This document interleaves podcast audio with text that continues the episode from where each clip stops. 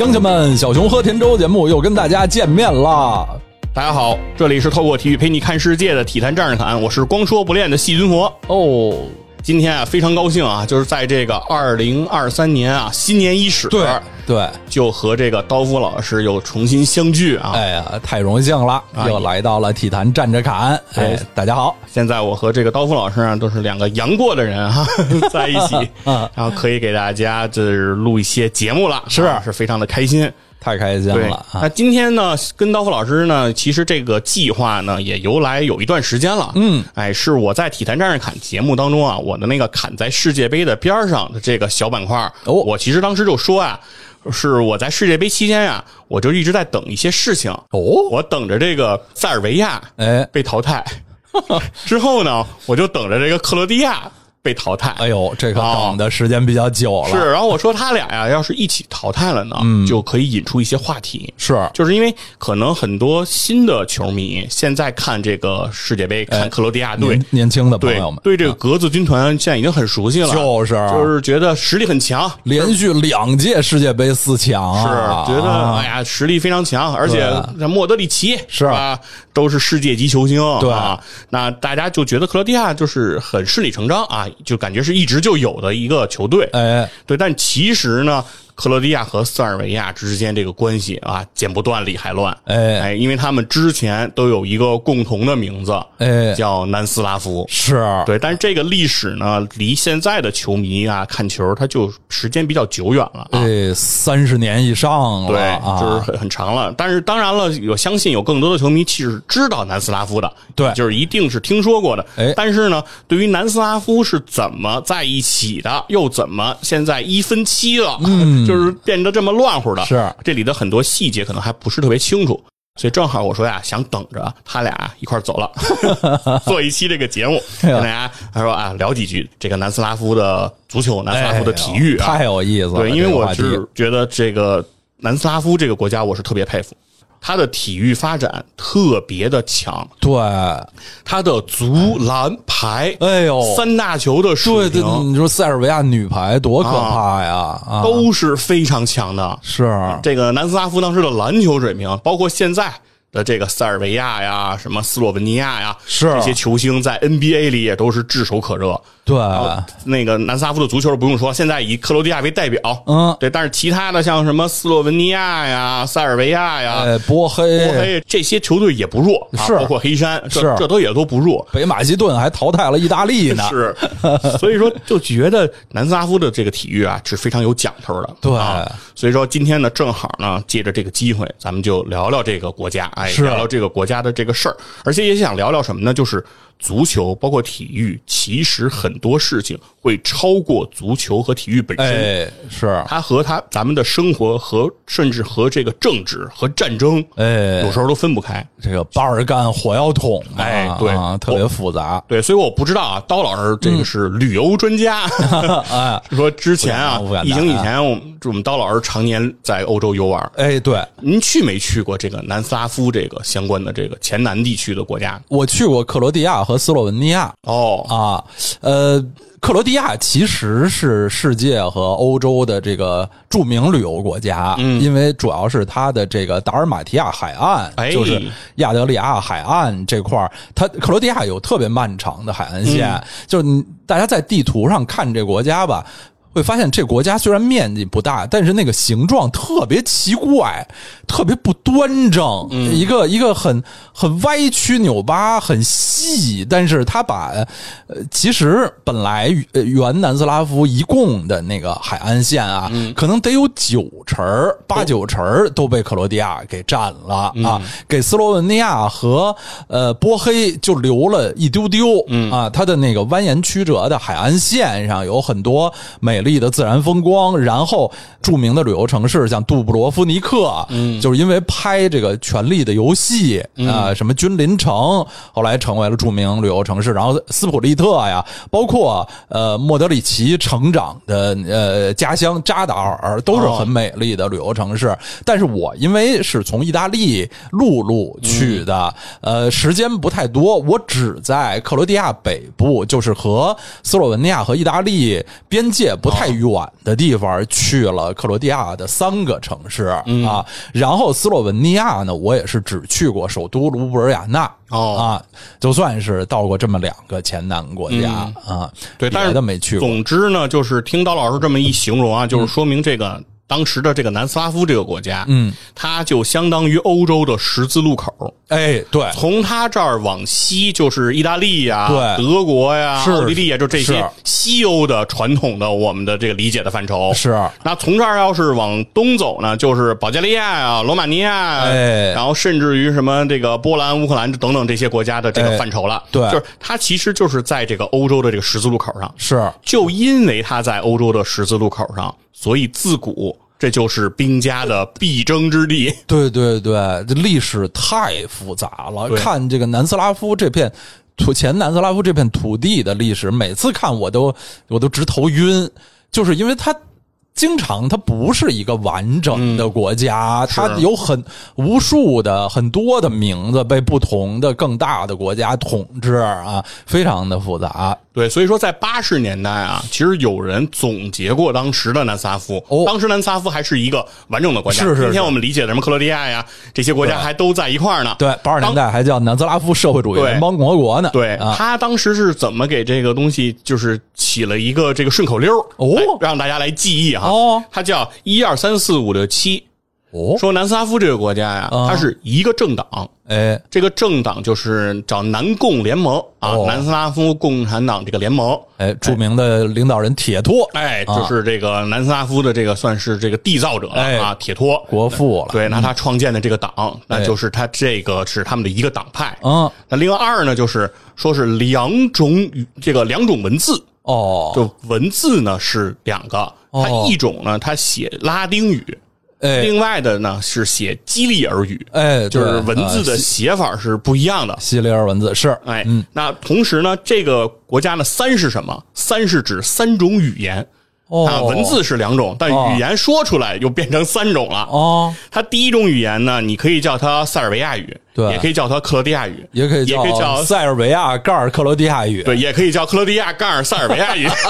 这个呢，就是看你站哪边了，对对对。吧？你站克罗地亚的立场呢，你就把克罗地亚放前头，嗯。甚至可以忽略塞尔维亚。如果你站塞尔维亚立场，你就你是塞族同胞，你就可以忽略克罗地亚。反正就是这个语言就是一种语言啊，是。不管你提克罗地亚语还是塞尔维亚语，它只要是听到一个词儿，你就你就你就可以把第二个也给补进来就行了。没错。然后另外还有呢是斯洛文尼亚语。哦。啊，然后是马其顿语。哦。啊，它等于是分出了这么三种语言，三种语言。啊，然后另外这个地儿四四种宗教，哦。对吧？它这个地方有东正教，就比如哎。像塞尔维亚的主体的这个信仰就是东正教。哦东正教，对，而这个个克罗地亚、斯洛文尼亚他们的主体信仰就是这个天主天主教对啊，天主教。又有很多非常恢宏的教堂嘛，哎所以这也是这个成为旅游胜地的一个基础。对。对，同时它这个国家里还有相当一部分人信的是这个基督教新教，哦，哎，就是宗教改革以后的这个基督教。那啊那另外，它还有相当一部分这个叫波斯尼亚和黑塞俄比亚，就是波黑人。波黑啊他信什么？信的是伊斯兰教。对就是世界上我觉得最闹腾的这四个算主流宗教吧，哎在这儿汇齐了。是哪个都有人信啊，对对对这就是这就是这四个宗教。哎，另外呢，它还有五个民族，呃这是说五了哦啊，五个主要民族吧，五个主要民族，对，是就是有这个塞尔维亚族、克罗地亚族、斯洛文尼亚族、马其顿族和这个黑山族。哦，对，但实际上这之所以说它这个五个民族啊，当然它它也有争议啊，就说哎就是是不是还有其他的这个民族？比如说这里面没有提到这个阿尔巴尼亚族。哦对，因为其实当时南斯拉夫里面其实是有很多阿尔巴尼亚族的这个人士的，呃是对，但是这这里面是没有没有提到的。另外呢，其实这里面的很多民族之所以会出现，哦其实是和当时铁托的政策是分不开的。哦，当时铁托作为这个南斯拉夫的这个领导人，嗯，他当时的政策叫什么呢？他当时为了形成更广泛的对于南斯拉夫的整体的认同，所以他当时实行的这个民族政策叫弱塞强南，哎，对对对，他需要极大的想要削弱塞尔维亚族在南斯拉夫这个国家里的影响力，是。而强调南斯拉夫这个这个整体。那他用了什么办法呢？嗯，他分解塞尔维亚族，哦，比方说这个黑山族实际上呢，他就是在这个黑山这个地区的塞尔维亚族。哦。但是他告诉这些人呢，说你们和塞尔维亚这边啊，嗯其他的塞尔维亚族，我们不不一样。哦啊，我们不一样。样。哎，嗯，就是所有的，我觉得这个民族主义啊，他这个观点都是先说我们不一样，嗯，而我们不一样是为了突出我们一样。我们都一样，对，哎。就是为了突出，就是我们跟别人不一样，所以我们自己就更一样。哎，所以他就把他们又列出了一个黑山族，就导致了一个什么情况呢？就是在南斯拉夫这个国家刚刚建立的时候，整个塞族的比例有百分之七十，哦，但是铁托这些政策执行之后，比如说分解出了黑山族，分解出了各个这种族，包括在波斯尼亚和黑塞哥维亚，他甚至还分出了穆斯林族。哦哎，就是说你们信这穆斯林的和信东正教的塞族，你们又不一样。哎那再给你们分一分。是他这样一操作，最后塞尔维亚族其实占到南斯拉夫的人口比例从百分之七十降到了百分之三十六。哦，等于这一下就极大的削弱了这个塞族在这个南斯拉夫的这种影响力。嗯，所以说这个呢，其实这个民族举措，我认为对于后来的整个的这个嗯南斯拉夫的分裂和各个民族之间这种要求独立，嗯，我认为是有一定关系的。嗯，因为其实怎么说这个事儿呢，就是在这个世界上的很多国家。确实是单一民族国家，是比如说日本，日本主体啊大民族大和族是吧？对对啊，韩国这 都是这个朝鲜族人，是对吧？是啊是这个很正常。但同时，其实多民族国家也很多。哎，也不对吧少？，像啊我们国家，对吧？五十六个民族，五十六星座，对吧？哎非常的这个团结。那我们就是一个哎中华，对，非常正面的例子，就是我们民族非常的多，但是我们的民族确实很有向心力，是很有这个中华文明的认同感。对，但是南斯拉夫为什么会出现说最后这些民族都纷纷要求独立，就是不在一起呢？其实我觉得是和他们最开始的弱塞强南是有一定关系的，就是相当于说。这个国家，当你把塞尔维亚族削弱的时候，确实在当时来说，塞尔维亚族这种一家独大的这种情况会被减少，但同时，这个国家其实也缺少了这种向心力的这种这种凝成。哎，就是没有了一个主体的凝聚力的民族，对吧？对对对比如说俄罗斯，它的主体民族那必然是俄罗斯族，是。那它一定其实还有其他的民族，哎。但是其他的民族一定是围绕在俄罗斯族这个周围。那这样的话，你的统治、你的管理和你这个国家的人民，他就其实会比较有一个向着同一个方向眺望的那种感觉。哎。但是当你全给分开了，大家都分家，而且各个以这种加盟共和国的形式出现，它就出现了这个问题。所以接下来这个数字呢，就到了六了。哦，说的就是当时的南斯拉夫是有六个加盟共和国哎。组成的，是。六个就是塞尔维亚、克罗地亚、斯洛文尼亚、哎。马其顿、这个波黑和黑山，黑山，对，一共就是这六个。是当然现在分开以后，这六个就还是这六个啊，就是非常有意思。就是当时是怎么加盟在一起啊，现在就是怎么分开。哎，然后，另外对于这六个加盟共和国当时的经济上的策略，嗯，铁托也是做的比较的有意思。哦，当时他为了进一步的弱化塞尔维亚的这个影响力，他要求这六个加盟共和国呀要平均对待，嗯，跟洪秀全似的，搞这种无处不均等。哎什么意思呢？他的意思就是说，比如说塞尔维亚如果要建一个钢铁厂，嗯，那同样在克罗地亚、斯洛文尼亚、马其顿啊、波黑啊这黑山，你都得给我建钢铁厂。哦哦，一碗水端平，对，就是是不是只要谁干什么，另外的就都得干什么。是，但是事实上就是说，比如说这咱们这些重工业的这些基地，嗯，并不是在每个国家它都适合。嗯，那你比如说像斯洛文尼亚，那人口比这个塞尔维亚就少的特别多，是，地儿也小的特别多。哎，他可能压根儿就不需要这个钢铁厂，对对，对但是因为你的这个政策，他就要求他必须得建。是，然后而且建完以后呢，我生产的东西我怎么卖呢？哎它就是靠这种政府给这种政策契约。哦计划经济就是计划经济，啊对，完全的没有市场化的这种经营套路，就相当于说，我让你建你建，我让你产你产，反正到时候我告诉你卖给谁，哎哎，总会有人能买。所以这样的一个情形呢，其实是导致在这个八十年代末的时候，南斯拉夫的经济其实处在一种濒临崩溃的这样一个阶段了。是。它的这个通胀当时最疯狂的时候，嗯，达到过百分之两千四。我的天，啊，这这这个我已经不知道多少倍了，百分之两千四的这个通胀率，就是是。你这个这个钱呀拿到手里，可能过一天你就感觉是废纸了。哎，就是所以说，到了这个局面下，其实这些国家分裂，其实我觉得已经可想而知了。就老百姓的生活已经快过不下去了嘛。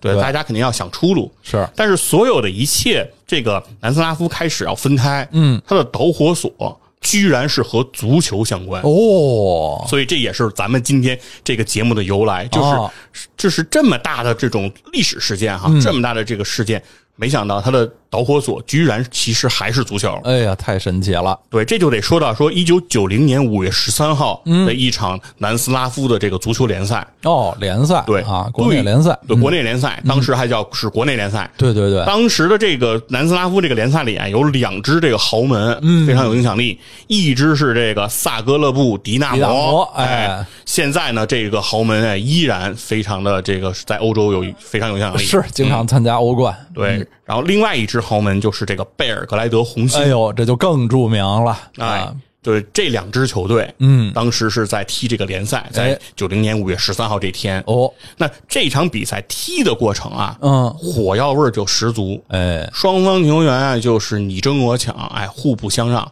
是同时啊，不仅仅是球员在场上火药味儿很浓，哦，在看台上哎的观众球迷啊，火药味儿更浓。哦哎，就在看台上就又有互殴的这种情况了。哎呀，就是球迷在看台上就打起来了。哎呀，所以呢，让这个南斯拉夫当时呢，就是出动了这个军警，嗯哎，来这个进行这种维护，这不能打呀，是吧？就是他踢着球呢，嗯，但是呢，警察不来还好，哦还都是这个老百姓之间互相打一打。哎，警察一来，就把这个事情推到了另一个高潮。哦，其中就发生了一个什么事儿呢？就是当时这个军警啊，这样隔离这些呃萨格勒布迪纳摩和这个哦贝尔格德红星两边的球迷也好，球员也好，要让他们分开。哎，但这个过程当中就惹怒了萨格勒布迪纳摩当时的队长博班。哎呦，哎后来的米兰传奇哈，这个应该是道老师非常熟悉啊，这个 博班那当然，啊哎，，这个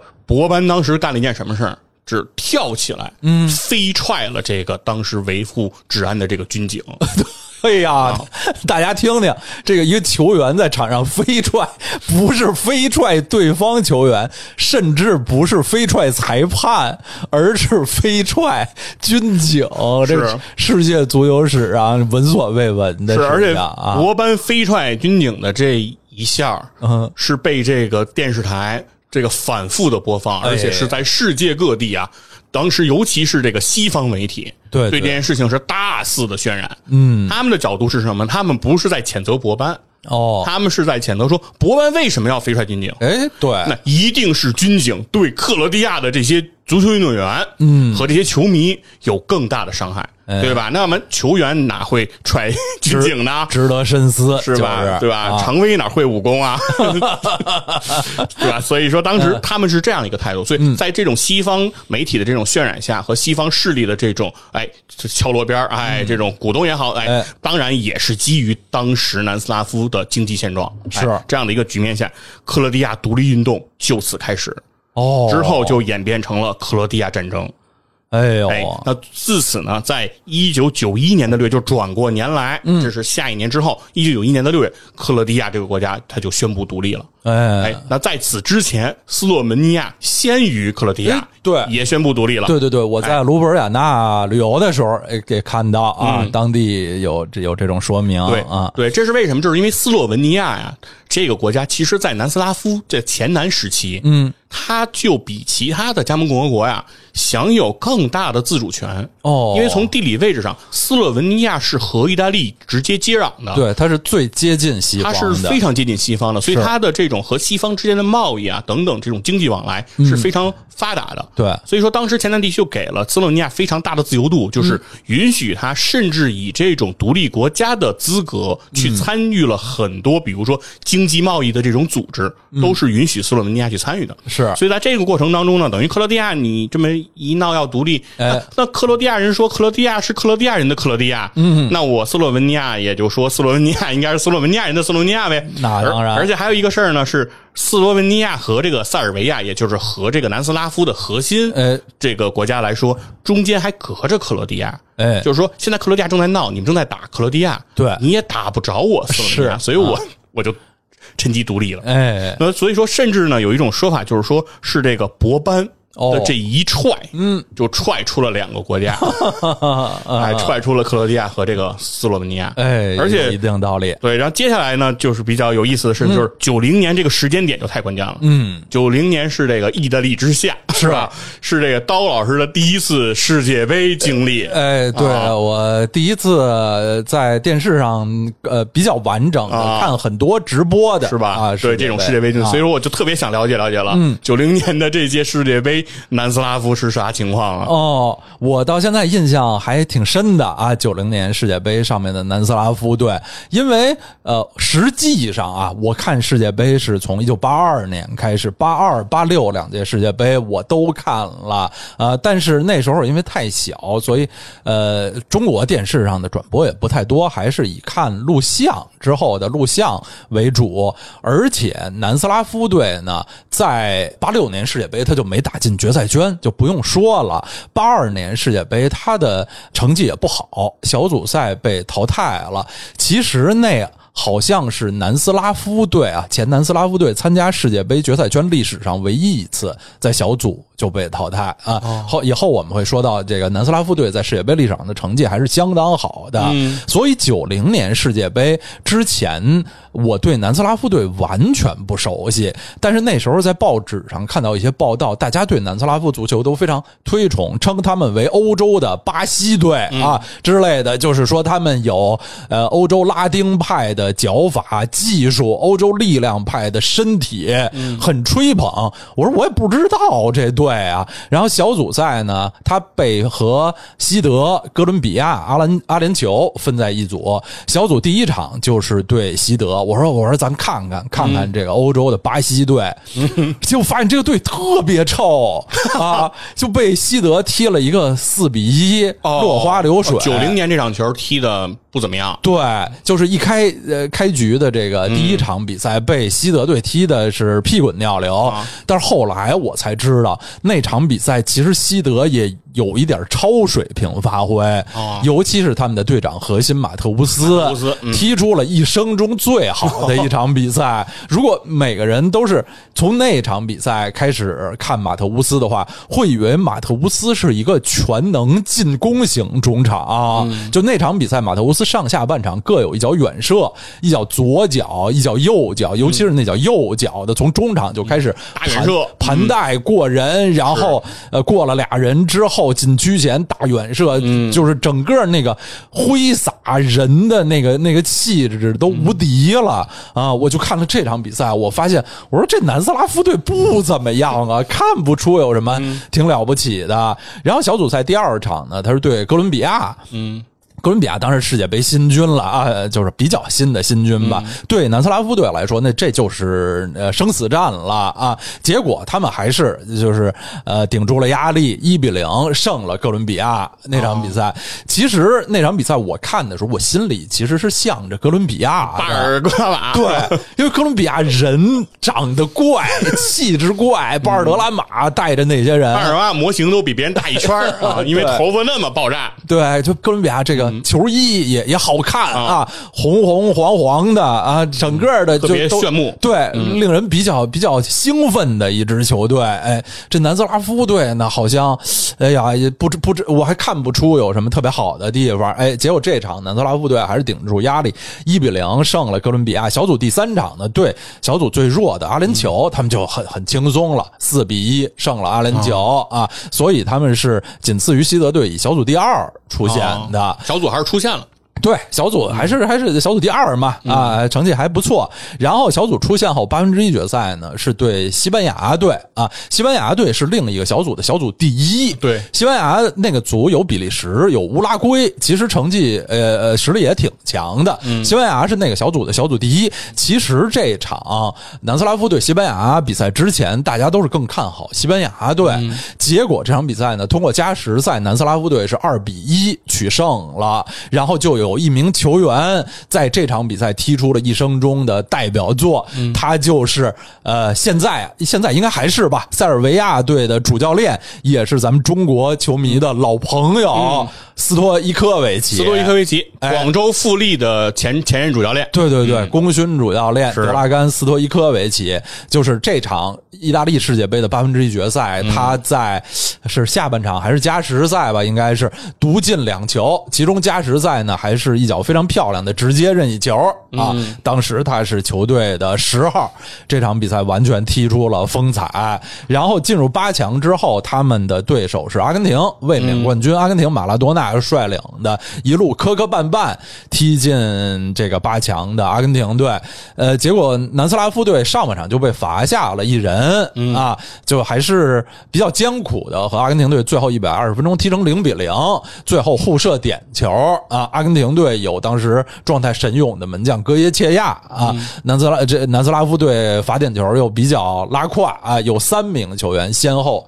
罚丢了点球，其中就包括啊头号球星十号呃斯托伊科维奇，最后他们获胜点球是二比三输给了阿根廷队啊。那届世界杯还算总的来说成绩很好，打进了八强，而且那届世界杯的这个南斯拉夫队阵容啊，回头看回望看去，其实阵容里隐藏着一些之后会有更大名气的球员啊，但是因为这些球员。当时非常年轻，所以实际上在意大利世界杯上获得的机会不多啊。这些人有谁呢？有呃达沃苏克。哇啊，能拉小提琴的左脚，对，就是可能大家熟悉的第一位克罗地亚球星吧。啊。大家知道这个九八年法兰西世界杯的金靴，对对对，从九六年欧洲杯开始吧。啊，大家熟悉这个格子军团有一个九号啊，左脚非常的细腻。那九零年他还非常年轻，是。就已经在这个南斯拉夫队的最终名单阵中了。哦，然后队中还有什么？还有呃，阿兰伯克西奇哦，就是后来在意甲赛场多年在拉齐奥啊，在尤文图斯效力，成绩很好的一个前锋。但是这两名球员，年轻的球员，在九零年世界杯，他们不光没有上过场，连替补名单都没进去过。哦，因为那时候世界杯的每场替替补只许报五个人哦，十一个场上踢，对，底下坐五个，还得有一个是门将，是吧？那就是其他位置球员就四个人了，对对。然后每场只能换两个人嘛，啊，所以这两名年轻的前锋当时连替补席都还没坐上去过。然后后来克罗地亚队像九八年呃世界杯季军的大功臣，他们著名的边后卫贾尔尼，嗯啊，在九零年世界杯也是一个非常。年轻的替补好像只替补出场过一次啊，然后呃，后来被称为这个沙皇克克罗地亚这个大胡子中场指挥官普罗辛内茨基，在呃九零年世界杯也是一开始是替补，后来慢慢有了一些出场机会，因为是一个也是一个非常年轻的球员，就是他们有不少这些呃。一九八七年世青赛冠军队班底的球员，世青赛啊，现在不叫这个名字了，现在叫 U 二零世界杯啊，就是八七年的 U 二零适龄球员，在九零年其实还是非常年轻的，二十三嘛，相当于 U 二三，还是国奥这个级别。对对对，所以呃，球队大部分还是一些老将来把持着主力的位置啊，包括。八七年世青赛夺冠的克罗地亚，其实当时那支国青队的第一球星，嗯，就是博班啊。但是博班呢，因为刚才佛指讲的这 这一脚踹踹了啊，对，在国内造成了很不好的影响，就被足协禁止参加国家队比赛半年。哦啊，呃，刚才佛指说那场比赛发生在五月，九零年的五月，对那九零年六七月间踢的的世界杯杯，博班自然是不能参加了。对，一下就到年底了嘛，是最起码到年底了。对、嗯啊，我说实话啊，当时这支南斯拉夫队没有给我我留下特别深刻的印象，就觉得他们技术有多好，踢的有多好。当然成绩不错啊，最后能踢进了八强，仅以点球输给阿根廷。我并不觉得他们在场上的整个的足球水平就有就有多么高，主要是听说很多场外的这个媒体的报道说南斯拉夫足球其实很了不起，而且现在这支球队新老结合，有好多有希望的新人，可能是一直在未来会成绩更好的球队。当时他们的主教练呢是一位老帅，叫呃奥西姆伊维卡奥西姆，其实是一位。波黑人，呃，当然也是六十年代南斯拉夫国家队的老国脚，嗯啊。现在想想这个球队里的这些球员，那肯定之后啊是像这个塞尔维亚、黑山、克罗地亚各国的都有。对，潘采夫，嗯，著名的潘采夫就是九零年世界杯南斯拉夫队的九号，嗯。但说实话啊，潘采夫不是那届世界杯南斯拉夫队的主力哦，啊，他获得的机会并不太多。我觉得就是人才有一些井喷，对，是吧？感觉这一代人就都崛起了。是啊，是，其实如果南斯拉夫啊，如果还有如果没有博，当然咱们说这事儿不能赖到博班身上，就是说博班不踹那一脚，南斯拉夫不独立，这是不可能的，不可能对，就是说啊，但是说，就确实在那个时间点，我们没能看到这些人能够一起成长，最后形成合力。历史没有如果，就是我们无法想象，就是这些人如果这个国家就是太平盛世，是吧？承平日久，能不能说带给我们更精彩的一种比赛？哎确实是一个让我们一直有遐想空间的事情。是另外一个事情呢，就是说，不仅是在足球，嗯，在南斯拉夫的篮球哦也其实在发生着几乎非常相似的故事。哦，这个故事是什么呢？其实哎还是一样，就是一九八七年，都得从一九八七年说，嗯。因为一九八七年篮球的这个世青赛，南斯拉夫这支球队是拿到了当时的世青赛的冠军，哎呦，那等于又是一帮小伙子哎。哎成长起来。足球世青赛也冠军，篮球世青赛也冠军，是，我对啊。天儿，，同样，然后这支球队是有谁啊？迪瓦茨，嗯，对吧？迪瓦茨是谁？迪瓦茨是单换科比的男人嘛，是吧？嗯因为除此之外，在这个联盟里就没有再发生关于科比的交易。哦科比一生交易过一次，就是被 黄蜂队摘到以后，黄蜂队拿科比换了迪瓦茨。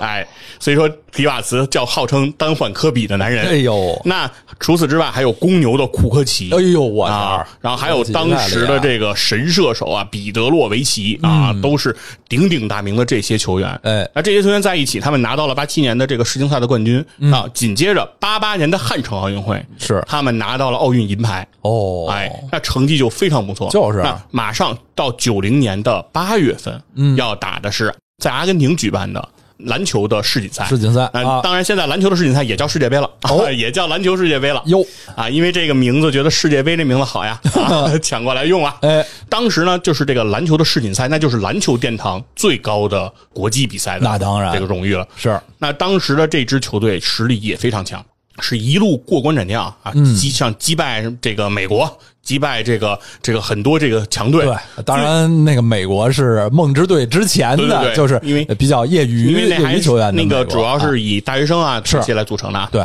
但是呢，在这个决赛上，他们击败了前苏联。哎呦，哎，当然，前苏联也有一个情况，嗯。前苏联当时没有这个萨博尼斯，哎呀。就是立陶宛籍立陶宛的这个、啊这个主力中锋。啊，对，因为这个当时的东欧巨变期间啊，对，这个九零年已经是对，所以说在这个期间呢，是利萨博尼斯呢是拒绝再为前苏联效力了。嗯，所以说这个时候前苏联队中其实是缺少了多名的立陶宛籍的这个球员的。嗯，当然。无论如何，不管怎么说，这次的夺冠也是要证明南斯拉夫的这支篮球队，他的实力真的是非常的强。是而这些人不仅强，他们还很年轻，对对对，因为他们在八七年刚拿完世青赛啊，世青赛这刚过三年啊，对。这些人又拿了世锦赛冠军了，是。谁也不知道说这些人在一起继续并肩作战会带来什么样的奇迹。是。但是就在这一届的世锦赛上发生了一个什么事儿呢？嗯，就是在世锦赛的这个舞台上，就有很多支持克罗地亚独立运动的球迷哦。在挥舞着这个克罗地亚的旗帜，哦甚至挥舞着这个旗帜冲向了这个南斯拉夫这个篮球队。哦，然后队中的这个主力中锋迪瓦茨，嗯，当时呢看到这个球迷之后，就是想要让这个球迷跟他隔开，就是你不要过来跟我们接触，因为当时迪瓦茨在媒体的这种呃采访当中一直都说篮球是篮球，哎我们队友是队友。是虽然现在国家面临一些问题，但是这件事情最好和我们篮球队不要产生关系。对我们就打我们的球。是但是呢，这个球迷冲过来的时候，迪瓦茨呢，当时为了跟他保持距离隔开，他就把这个球迷手中挥舞的旗帜，嗯，抢了过来，嗯，然后一把扔在了地上。哦然后他就是说想让他走开，不要离我们近。但是这这一幕同样也被西方媒体进行了大肆的捕捉和渲染。哦将其视为这个迪瓦茨羞辱和侮辱这个 克罗地亚的国旗啊但是当时这个南斯拉夫队中的队友表达说什么呢？是当时这个克罗地亚这个国家它没成立，对世界上当时不存在克罗地亚国旗这么一个事物。对对对，虽然你们挥舞的这个旗帜后来是克罗地亚国旗，对但在当时它不具备一个主权国家主权象征的意义。哎没错它只是一个你们表达主张的旗帜而已。啊但这个时候，迪瓦茨不想让他接近我们，我们认为他的做法也没有什么错误。就是但是唯一的错误是什么？是迪瓦茨是塞族人，哎呦，他是塞尔维亚族人。哎呀所以这一下就被渲染成了南斯拉夫国家队中塞尔维亚族球员 对于克罗地亚族球员的这种侮辱 哎呀表示，扣上所以大帽子了，让双方的这个球员一下就必须要选择站队和哎呦这种阵营。对，所以在当时的情况会发生了什么事儿呢？就是嗯当时的南斯拉夫国家队中的库科奇和这个彼得洛维奇两个人就是克罗地亚族的球员。是那他们其实是作为克罗地亚族的代表，那在这个时候，他们不得已需要和迪瓦茨保持距离，嗯，他们就不能再跟塞尔维亚籍的球员保持这种比较好的关系了，哎呀，双方只能这样分开。而在后来的采访当中，库科奇说，嗯，说你让当时的我怎么办？嗯。对吧？因为说我的朋友、我的家人、我的亲属都在克罗地亚，是。我无论如何都需要和他们站在一起。哎。对，所以在这种局面之下，双方这些球员他们拿完这个冠军，回到国内，嗯，旋即宣告解散，嗯，之后各回各家，就各找各妈。是哎，当时彼得洛维奇和迪瓦茨，嗯，因为彼得洛维奇和库克西一样，他们都是克罗地亚族的这个球员，嗯，但他们俩其实在这场比赛开始之前，他们的关系私交甚笃，兄弟情谊很深，是。哎，他们之间因为当时都是年轻人，都在闯荡美国 NBA，、是。然后到了一个人生地不熟、语言环境啊、文化环境、嗯、经济环境都大不相同的地方，嗯，两个年轻人其实是互相鼓励着。互相交流着，说经常晚上一煲电话粥就要煲很久，互相给对方这种慰藉和这种支持，两个人才在 NBA 站稳了脚跟。嗯。那就是这样的一个私交关系的情况下，两个人从此不再发生任何联系，哎呦。呃，甚至于就是在很多场合，其实两个人是，甚至在场上他们要打球了，在 NBA 要打比赛，嗯。但是两个人的眼神要互相看向其他地方，哎呀规避这种眼神的交流。哎但此过程中呢，迪瓦茨表示说，他的内心是非常痛苦的。嗯但是为什么没有彼得洛维奇对当时心情的描述呢？非常遗憾的事情就是在一九九三年，彼得洛维奇发生了车祸，哦就去世了。哦在这个彼得洛维奇的葬礼上，嗯迪瓦茨无法参加。这个事情是迪瓦茨一生的遗憾，就是自己的一个好兄弟，就是因为国家的这种独立，从此分道扬镳之后，两个人就势同水火一般，就是再也不能相见。当时迪瓦茨说，其实是他一直在盼这一天，就是塞尔维亚和克罗地亚两个国家能够平等。能够互相平和的在一起，互相认同、互相交流。哎说如果到了那一天，他特别想和自己曾经的这些队友、曾经的这些兄弟，嗯，重新的聚在一起，哎是，畅谈彼此，说这一些年来啊，我们虽然天各一方，是吧？就是那句嗯话说，虽然就是我们不在同一个地方，但是你知道我的迷惘。不仅结波兄弟在，相逢一笑泯恩仇泯恩仇啊，啊对吧？就是这种感觉。但是但是迪瓦斯说这一天没等来，因为哎呀，对吧？现在虽然迪瓦茨后来现在已经可以去克罗地亚了，嗯，他可以到这个自己兄弟的墓前啊，送上鲜花，但是这一切其实对他来说已经是最大的一个遗憾。哎，这个就是篮球场上发生了这样的一个遗憾。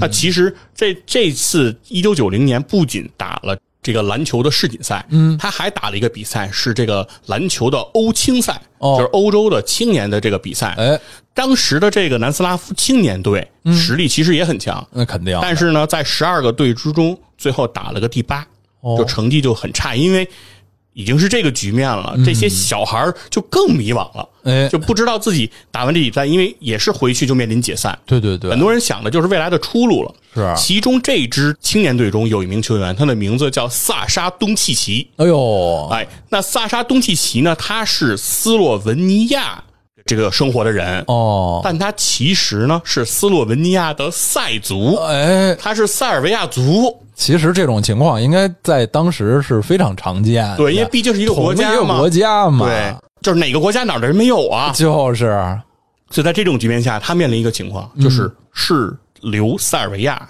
还是回斯洛文尼亚？嗯，因为双方都在争夺他，因为你是这个国家级篮球人才嘛，双方都要争夺。他最终是选择了斯洛文尼亚。嗯，正是因为他选择了斯洛文尼亚，斯洛文尼亚很快就融入了西方世界，经济哎发展是在这个南斯拉夫一分七这些国家里经济发展情况最好的、嗯、最稳定的国家。政局也稳定，对。啊，所以日后他生出了一个儿子，名字叫卢卡东契奇，哎，就是今天这个太著名喽。呃 NBA 独行侠队的这个著名球员啊，哎这个 NBA 这个 MVP 的有力竞争者啊，就现在的这个 NBA 的领军人物。哎哎，那卢卡东契奇身世其实就是这样的，就是他父亲因为选择了斯洛文尼亚。如果他的父亲当时如果选择塞尔维亚，会是什么局面？因为后面还会进行战争。嗯，那借网球明星德约科维奇的这个经历，告诉我们就是，德约科维奇就是塞尔维亚国家的这个网球选手。哎，他说在他年小的时候进行这个网球训练，嗯要怎么训练？就是说，比如说，呃，这个城市贝尔格莱德，嗯，哪个区昨天被炸了，今天我就去那个区找地方去训练，哦，为什么呢？因为他认为他自己的认为或者他的教练的啊理解，就是北约不会连续连着两天炸同一个区域，哦对吧？这这有点像那个弹坑原理，对就是哪有弹坑你躲哪儿，因为炮弹不会同时落在一个弹坑。哎，就现在咱们觉得阳康了，一时起码一时间就安全了。对，就是跟这一样，对，就是就是在这种情况下咱训练。哎就如果当时你看说这个卢卡东契奇的这个爸爸，嗯他要是到塞尔维亚，他他也是这个局面。他也得在弹坑里 去 去打篮球，那他能不能培养出这样的儿子，那就很难讲哎，那可不一定了。就说这个其实就是人生的这种哎不一样的方向。嗯那总之呢，其实是在一九九一年的这一年，克罗地亚、斯洛文尼亚和马其顿都宣布在这一年独立了、是啊。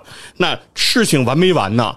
没完，没完啊！接下来就是波斯尼亚和黑塞俄维亚。哎，波黑。也学的我们也不是一个民族，我们也有不同的信仰，对吧？我们我们信这边主主体信伊斯兰教嘛，就是宗教都不一样，不一样，所以啊。就开始打这个波黑战争。哎呦。从一九九二年打到一九九五年，北约在一九九五年出动了三千四百架次的这个飞机，嗯，轰炸塞尔维亚的这些军事目标啊，这些经济目标。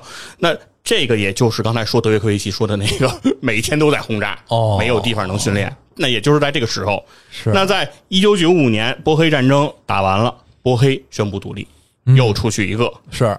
那这一场整个的巴尔干期间，从克罗地亚战争到这个波黑战争，嗯。一共让整个塞尔维亚三十万人死亡，哦，同时二百万人沦为了难民，哎，而百分之八十五的经济设施被毁坏，是等于让这个国家一夜退回解放前，对，就是这么一个局面了。是而事情完没完呢？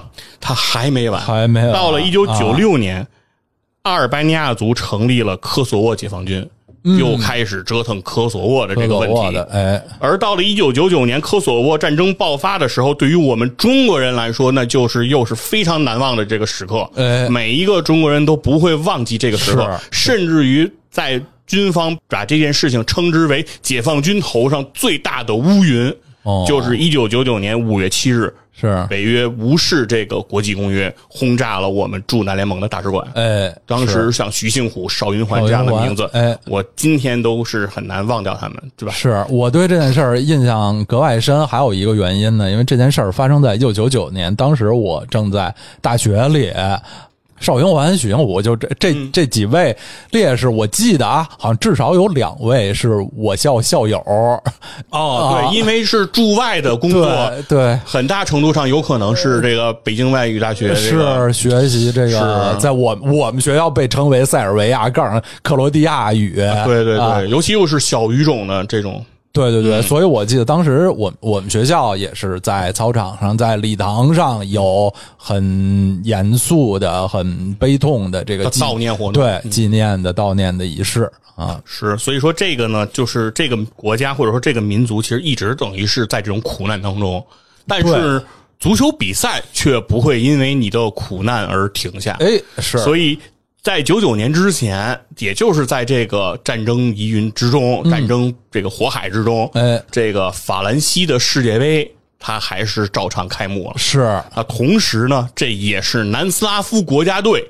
在世界大赛舞台上的绝唱。是，哎，这是南斯拉夫队最后一次出现在世界杯的舞台上了。哎，而这支南斯拉夫队和，比如说啊，九八年的南斯拉夫队和九零年的南斯拉夫队，这两个南斯拉夫已经不是一个概念了、哎啊，因为它已经不再有刚才佛指说的这个克罗地亚、斯洛文尼亚、北马其顿、波黑。啊，嗯这些组成部分了，它只剩了塞尔维亚和黑山啊，哎这两这两部对，分，九八年的时候呢，就是只剩下这两个算是主体国家在一起了，对，其他的都分出去了。是，所以说这个呢，也被戏称为叫小南斯拉夫。哎，对，新南斯拉夫，哎。南斯拉夫联邦。是，那他呢，起码他还是用了这个名字，是。所以说这个也算是南斯拉夫这个名字呢，最后一次让大家知道了。对。哎，那这个时候呢，这个阵中有一名球员，我觉得挺值得说道说道。嗯哦哪位？他就是这个斯坦科维奇。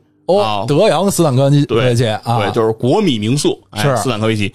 这个斯坦科维奇呢，这一生啊，参加了三次世界杯，嗯，三次世界杯分别代表了三个不同名字的国家来参赛。这是为什么？九八年是他第一次登上世界杯舞台，他代表的他还叫南斯拉夫。是到了两千零六年呢，他又打进世界杯了。嗯对他代表的这个国家叫塞尔维亚和黑山，哎，简称塞塞黑。是到了二零一零年，他又进了世界杯，这是他第三次世界杯之旅。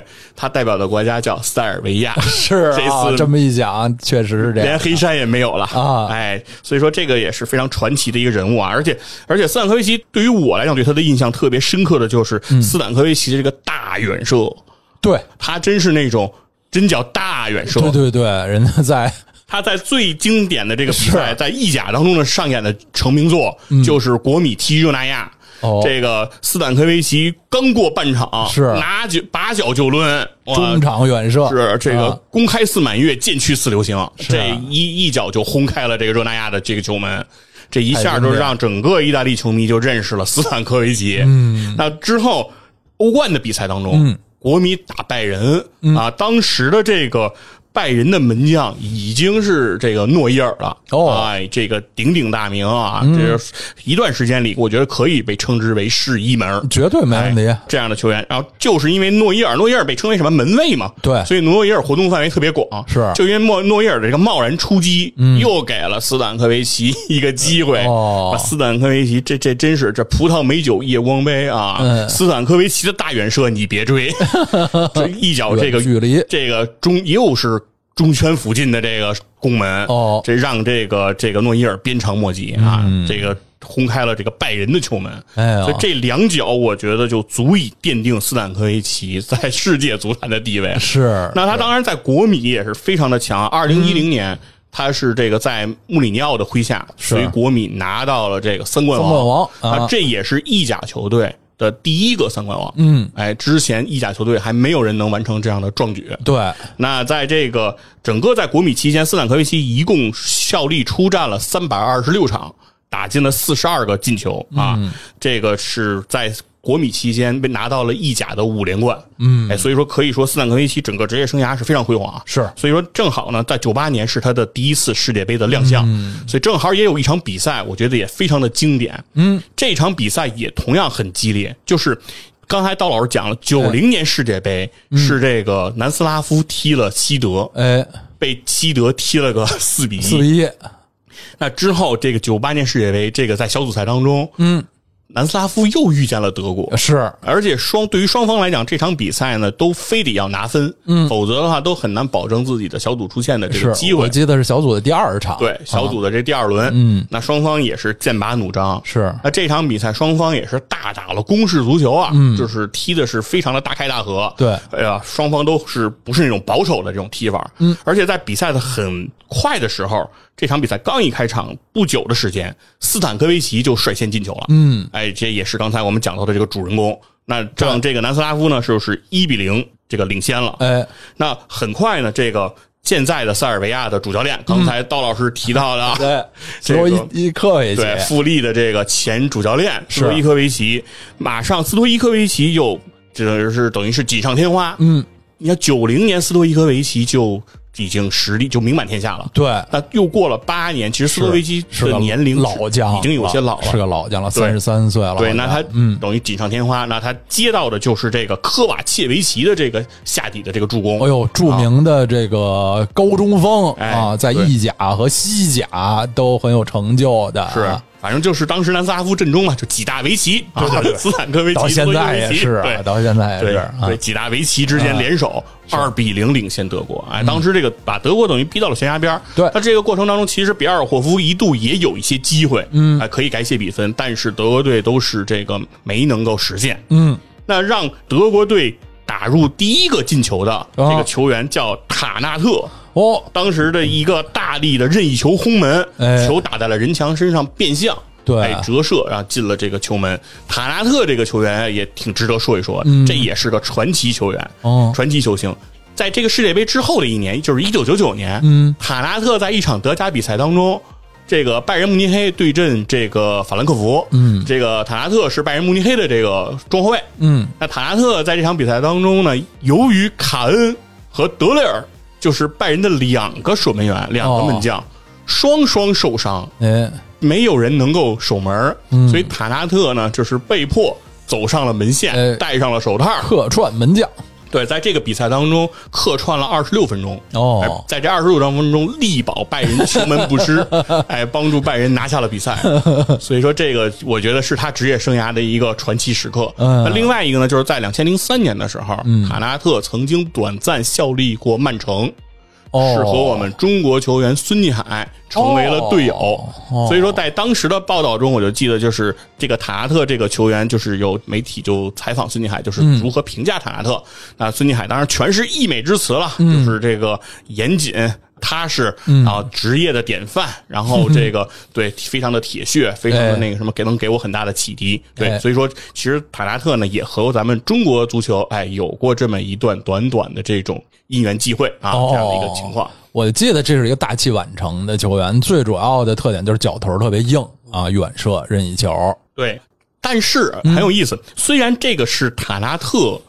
踢的这个任意球，嗯，但是在九八年世界杯最后这个技术统计的时候，没把这个进球算在塔纳特身上，哦，因为这个球不是折射了吗？对哎，折射的这名球员是谁呢？也是鼎鼎大名，嗯米哈伊洛维奇。哎呦 这是又是一个维奇啊！哎呀 南斯拉夫四大维奇，而且米哈伊洛维奇在刚刚二零二二年的年底啊，是就是刚刚离开了我们啊，英年早逝，对，也啊是非常的遗憾吧。啊任意球之王，是，啊而且在这场比赛当中，米哈伊洛维奇的镜头不少。嗯。啊，虽然他没有进球啊，也没有助攻，嗯。这这种这种镜头，但是为什么呃会有镜头呢？就是因为在这场比赛当中的最后时刻，他和吉里梅斯发生了非常严重的这种冲突，哎呀。两个人互相顶牛啊，就是哦。因为这个足球运动员好像规则所限不能上手，嗯，谁上手谁红牌，对。所以两个人就是拿脑袋互相这样顶，然后也可以证明，就这场比赛双方都是非常重视啊，非常就是力争能够拿下的。这个拜仁的杰里梅斯也是一个场上作风非常凶、非常泼辣的球员，是啊，所以说，在之后的比赛呢，就是德国人是不放弃啊，嗯，就是一一定是要拿下这场比赛。对但是比尔霍夫呢的接角球的头球击中了横梁，嗯，让这个南斯拉夫算是躲过一劫。哎但是在比赛临近结束的时候，终于还是。这个角球，嗯，还是找比尔霍夫啊！比尔霍夫当时就是德国的这个头球机器，对，空霸啊哎！终于，比尔霍夫在之前啊浪费了多个机会之后，把握住了这个机会，是终于是把这个球打进。哎啊，这场比赛最终是打成了一个二比二。我认为这场比赛可以算是南斯拉夫在对于足坛的一个告别对，啊。对，是，而且这场比赛当中出场为这场比赛立下功勋的人啊、嗯啊，包括不管是呃乌龙还是这个顶牛 哎等等的这几个围棋，其实也是让很多球迷至今都津津乐道的。对啊，真是一场经典的比赛。我还记得这场比赛，当时我们是在学校后门外头的小饭馆，好多同学一起看的。比赛的整个的进程呢是跌宕起伏，但是在某种程度上也在大家的意料之中，因为在那个时候大家还都对德国足球一多多少少有一点迷信，觉得他们这个铁血的军团意志力特别顽强，在德国队零比一甚至零比二落后的情况下，大家都觉得不能掉以轻心，觉得德国队会有很大概率能把比分扳回来。现在想接下来其实那支德国队啊，已经老化的很严重了。当时啊马特乌斯已经四十了吧？呃，呃，九八年三十七岁啊啊，三十七岁跟，C 罗一样。呃，对，克林斯曼啊、哈斯勒啊，啊什么这些球员年龄都很大，是其实不是球队啊状态很好不不是巅峰的时候一个时期，但是这种德国队的铁血精神一直保持着，就令人叹息的就是最近两届世界杯，嗯德国队按说啊人员配置、技术水平应该比当时九八年的起码是一点不差的，嗯。但是现在啊，在大赛、在欧洲杯、在世界杯，大家觉得德国队一旦落后，呃，好像就觉得心里没那么多底气。有点令人失望。是。现在的这支德国队啊，感觉踢得很不德国，嗯，对。啊，百强家具真的很德国。哎现在的德国国家队很不德国。哎呀啊，可能他们已经不用百强家具了。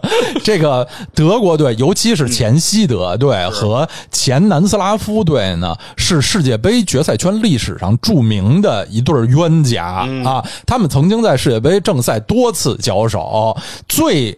集中的一段时间呢，是上世纪的五六十年代，一九五四、五八、六二，连续三届世界杯的四分之一决赛，就是八进四的比赛，这两支球队都碰在一块儿了。哦就是连续三届世界杯四分之一决赛，西德对南斯拉夫，冤家真是路窄。哎，路太窄。前两次呢，南斯拉夫都是输了啊，一次零比二，一次零比一。但是事不过三，到一九六二年的智利世界杯，南斯拉夫队就是一比零力克了西德队啊，那也是南斯拉夫队历史上第二次，也是最后一次。打进世界杯的四强，他们在一九三零年和一九六二年两次打进世界杯四强，最终都是第四名啊。就总的来说，前南斯拉夫存续的时代，他们这支南斯拉夫队八次参加世界杯，这个八次是在世界杯决赛圈的经历，有五次和西德队相遇啊。除了前面这些，呃这个呃，一九七四年世界杯的这个第二轮啊，呃，南斯拉夫队也是对上了西德队，当然。最终，七四年世界杯的冠军西德队肯定获胜了。然后，呃，前面我提到的九零年世界杯，两队也碰上了。这个九八年世界杯，两队也碰上了。其实，直到南斯拉夫解体后，大家变成新的塞尔维亚、克罗地亚队之后，德国队和这些球队在大赛上还是经常交手。像九八年世界杯。德国队比较老迈的德国队，虽然在小组赛很惊险的踢平了当时的南联邦，但是在四分之一决赛是零比三被克罗地亚队淘汰。对，这也是克罗地亚第一次踢世界杯。对，嗯，然后呃，一零年南非世界杯的决赛圈，德国队和塞尔维亚队分在同一小组，还零比一输给了 塞尔维亚队。虽然最终塞尔维亚队都没能小组出线，而德国队那届世界杯最后获得了季军，但是在小组赛呢，德国还输给塞尔维亚了。可见这两个国家，当然现在前南斯拉夫已经变成、变成六个啊，起码是六个国家，他们在历史上有很多的恩怨纠葛，老对手。是 How are you? How old are you？怎么是你？怎么老是你？要啊，永远的这种相遇啊！所以说这一届世界杯其实也很有意思，就是既是南斯拉夫的告别，也是克罗地亚的初登场、哎对初亮相啊！是这是克罗地亚国家队第一次以格子军团的身份出现在世界杯舞台。实际上，所有的如果今天喜欢克罗地亚的球迷。嗯就是你们喜欢克罗地亚足球的原点，就是从九八年，是。所以其实你们要想追溯克罗地亚足球的历史是相对比较轻松的，对对对。因为彩色电视已经普及了，当时的录像啊，都是你们都是可以找回来看的。是。对，把你们足坛上的名宿就从达沃苏克，从博班啊，哎。这个时候博班就出现在大赛的舞台上了。哎。这一届世界杯，博班就是带领着这个克罗地亚来登场了。对。他就是克罗地亚的队长。是哎博班真是一个足坛奇人啊！现在博班好像是在欧足联就职，是欧足联的一个、一个高管了、哦啊。前些年他呃在米兰队好像也任职过，然后在主要是媒体，他撰写非常辛辣的、特别特别用词啊、观点特别直接的专栏，然后担任什么评球解说、哦啊。博班是一个挺。在足球运动员里是这种有点有点学者气，比较能说敢说也能写的。就他退役之后啊，特别神奇，他去萨格勒布大学读了一个历史学的学位。哇啊！毕业论文是写的基督教在罗马帝国。哇啊，是是一个一个，这真的是挺有文化的一个、啊是啊，而且他研究这个方。向，其实还真的很有历史底蕴。嗯因为基督教之所以在罗马帝国的兴起，其实是有很多的故事的。因为在罗马帝国前期，其实基督教是被禁绝的嘛，哎啊，如何兴起跟黑死病啊等等相关，其实都有很大的关系。这里面的故事和内涵真的非常的高。是哇博然真厉害，对，然后刚才佛指提到，呃，现在尽人皆知的这个塞尔维亚著名的网球运动员德约科维奇对啊我突然想起来。博班在自己的那个业余时间是特别爱打网球的。他不光爱打网球，他还有一个经常两个人业余打网球的好伙伴，就是前克罗地亚的著名网球运动员。我我比较年轻的时候，我好多同学喜欢的，呃，以发球著称的克罗地亚大炮伊万尼塞维奇、哦啊，说这两个人私交很好、哦啊，就是哎呀，大家想想，这个前南斯拉夫连网球 是。这个个人项目都非常强，是球就能耍啊、对对因为刚才对刀老师还讲到了这个南斯拉夫在世界杯上的这些成绩啊，嗯，打进过四强很多次啊，是。次打进世界杯，非常的强。是。同时其实南斯拉夫在欧锦赛，就是欧洲杯是。的表现。比世界杯可能还要耀眼，哎。他们拿到过两次欧洲杯的亚军，哎。而且在一九七六年他们还承办了欧洲杯，是哎啊。所以说其实南斯拉夫的这个足球真的是在历史上留下了很多璀璨的这个时光，对，但是这一刻啊，都定格在了一九九八年 的那个时候。是是，哎。那接下来呢？其实刚才说了，一九九九年科索沃战争爆发，嗯，到了两千零三年啊，这个南斯拉夫联盟南联盟就更名为塞尔维亚和黑山了。哦哎，那确实嘛，就剩塞尔维亚和 和黑山了。是 那也就这样了吧，呃对吧？接下来其实还是要提到足球比赛了，哎因为马上就到零六年，是两千零六年是德国世界杯，德国世界杯哎在两千零六年的六月十六号，在慕尼黑安联球场，哦就是拜仁的那个主场，嗯，有一场比赛是这个阿根廷对这个塞尔维亚和黑山，也就是阿根廷对阵塞黑。对，但这场比赛呢是 C 组的一场比赛，同组的有阿根廷、有荷兰、有科特迪瓦，还有塞黑。哎，死亡之组，对，但是这场比赛对于塞黑来说是一场非常尴尬的比赛。对因为就在这场比赛前不久，在两千零六年的六月三号，嗯，塞尔维亚和黑山这个国家也宣布解体了。也分家了，，就变成了塞尔维亚是塞尔维亚，黑山是黑山黑山哎对，那所以说，实质上在这场比赛开始的时候，其实这支球队阵中的很多球员都知道自己和自己的队友已经不属于同一个国籍了。嗯，之后我们其实已经没有办法再共同效力了，联袂登场的情况是不存在了。是那这场比赛其实也是人心惶惶，对所以在这场比赛当中，阿根廷是六比零啊，学习塞尔维亚和黑山是啊，把黑山只是盯上了，我感觉是盯上了世界杯的耻辱柱，就是是一支球队其实。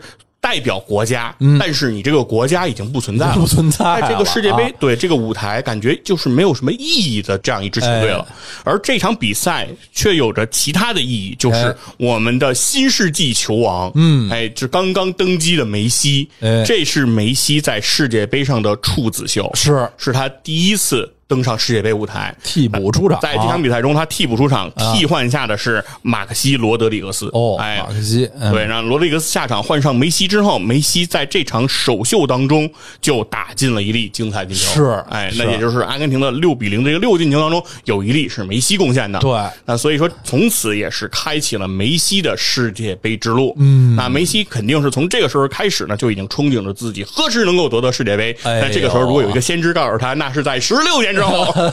我想，我不知道当时还不到十九岁的梅西是什么感觉啊？因为在这场比赛他进球之后的一一个星期是梅西的十九岁生日，哦就是梅西当时进球的时候还只是一个十八岁的少年是年，那时候还长发，还整个人非常的白净，没有胡子，没有胡子，没有那么多纹身，是是，是一个小孩儿的形象，对出现在这个我记得好像是十九号，对，十九号，然后出现在这个球场上，哎而且当时他的处子秀还不是穿的阿根廷标志性的蓝白相间的对，剑条衫。的克，对，球衣。是深蓝的这个底色的球衣。对然后那这场比赛当中呢，这个呃，整个塞黑在这一次的世界杯之旅是三战皆没。嗯对。哎，然后进两球，丢了十个球，净胜球负八个，是。呃可以说是在这届世界杯当中一个垫底的一个表现的水平。对，啊他们是出乎大家的意料。大家本来以为这组呃死亡之组是四强鼎立啊，嗯。结果变成了就是另外三强痛锤赛黑的这么一个局面啊。对，而且就是说，你踢不过荷兰，踢不过阿根廷也就啊罢了，是吧？非洲大象，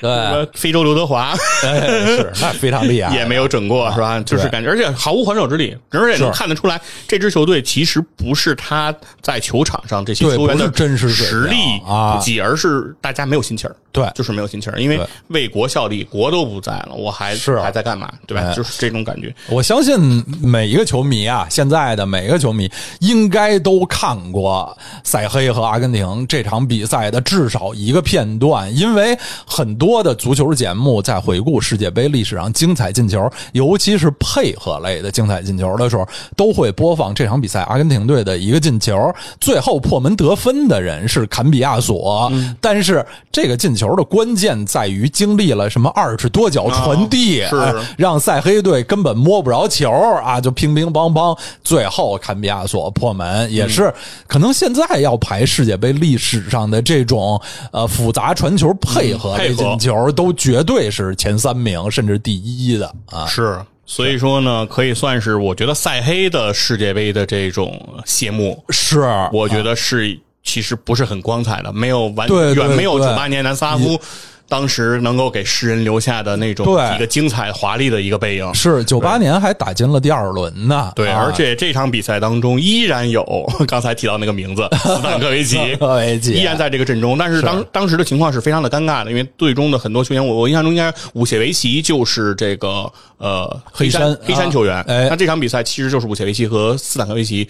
最后一次同样身披一个国家队的这个战袍在一起效力哎之后，两个人其实就分道扬镳了。哎所以说其实这个关系也会很微妙。嗯，而在这之后，其实，在到了二零一七年，呃，独立出来的黑山，甚至他加入了北大西洋公约组织啊，哎完全的融入了西方的这个阵营。嗯，而整个相当于当时铁托一手打造的这个。南斯拉夫的这样的一个不结盟运动的这个哎。倡导者，对是吧？既不投靠西方，是。也不倒向苏联啊，对非常的铁腕的这样的一个领导人，是。创立的这样一个国家。而铁托本人啊也很有意思，铁托的父亲，嗯，实际上是克罗地亚人。对，铁托啊是铁托的母克罗地亲亚人是斯洛文尼亚人。啊。实际上他就是一个两个少数，算是少数族裔混血这样的一个情况。所以说，其实铁托的整个的他的出生，其实就能感觉出来，就是南斯拉夫这个地方的这种复杂、这种交融和这种、这种磨合。对，而而且这个很多的这个，这就是咱这个节目的这个最大的亮点啊！就跟大家先提前预告，一下这个地方提起注意力来听啊。哦为什么呢？这个是刚才高老师说啊，嗯去这克罗地亚旅游，去到的这个海岸叫什么？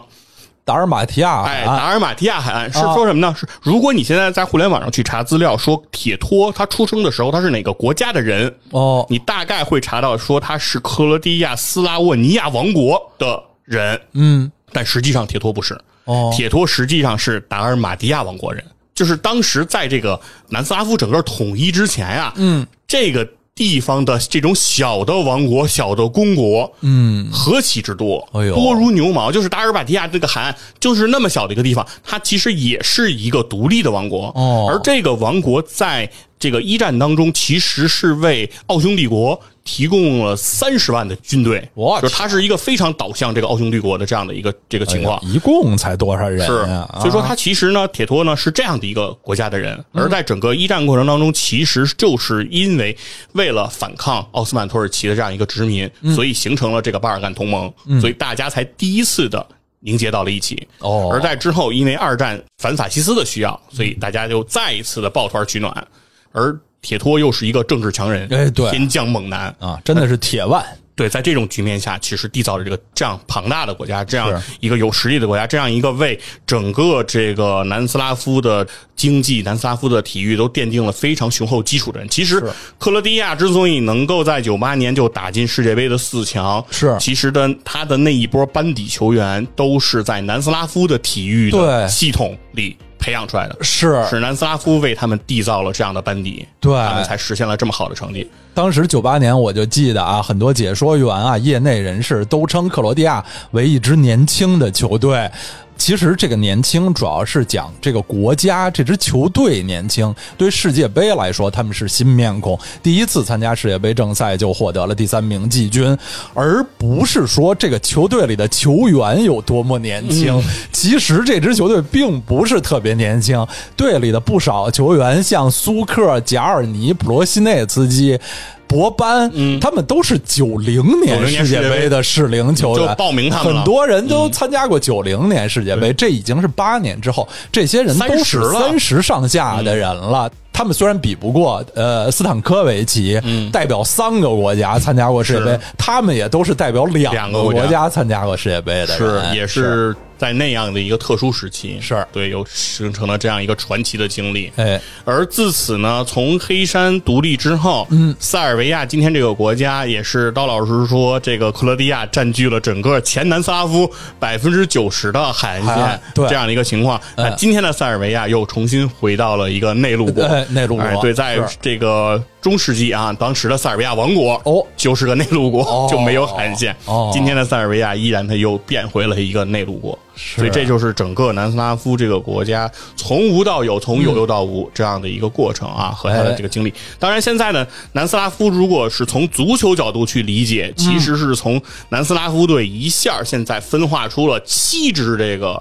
这个能够踢这个国际大赛的是球队，球队。对，当然我们、我们现在不能完全说是七个国家，但是哎。它绝对是七支七支球队。球队了，是吧？其中就是像斯洛文尼亚、克罗地亚、这个塞尔维亚，然后波黑，然后黑山，黑山两个黑。然后马其顿，嗯哎，一匹马然后以及这个科索沃，科索沃。哎，现在因为科索沃呢也争取到了参加这个世界大赛，至少能踢预选赛吧？对啊，欧洲杯世界杯预选赛实力可能有限，确实是很难踢上这个 正赛啊。嗯但是这个确实是这个在前南地区的这个算是阿尔巴尼亚族的这些人啊，对。嗯也是组成了一支球队啊，他们也在征战这个世界大赛，所以一共出现了这样七支球队，真所以就是接下来太是多了想让刀锋老师来哎讲一讲这一分期以后 究竟诞生出了哪些球星啊？假设。不分开啊！假设这七雄能够一统 啊那这支球队又会有多强？真是的就是不敢想的啊！这个名人能人太多了。其实我经常觉得这件事儿挺奇妙的。分裂之前的南斯拉夫，当然在欧洲还算是一个不小的国家啊，无论面积是还是人口，但。你说有多大也说不上，就比它比那些欧洲小国要大，但是你真正去跟德国、法国比，肯定它也是小的。对，所以我其实也是很疑惑，就是一个国家哈，你足球、篮球、排球都打得这么好，是你这国家才多少人？对，才多少？美国三亿人是，然后人家现在篮球水平比较高，当然排球水平也不差，但是。足球就相对没有那么突出，因为体育人才嘛，完全涌向于其他的项目了。是，但是塞尔维亚是如何做到？对，靠这一点人口。锻造出了这么多的这个球员。嗯，在今天节目之前，我还稍微查了一下，我说这个神奇的前南斯拉夫这片土地，现在究竟有多少人，他能产生这么多有竞争力的球队啊？咱不说全是世界强队，但都是有竞争力的球球队啊！我一看，现在塞尔维亚啊，作为一项是南斯拉夫里的这个最呃人口最多的部分，呃，也现在是人口最多的前南国家，塞尔维亚现在有。不到七百万人，呃，克罗地亚作为人口第二多的国家是不到四百万人。波黑有三百多万人，呃，斯洛文尼亚是二百万人，北马其顿一百八十万人，黑山只有六十多万人啊！所有这六个呃，这这六个国家加起来呢，是远不到两千万人，一千多万人，对比咱北京的人口可是 可是要少不少的，但是。拿出来足球的实力，那可就是强的太多了。是我们北京只能派回龙观去跟他们踢，还不算欺负人是吧？是在录今天这期节目之前呢，我也查了一些资料啊。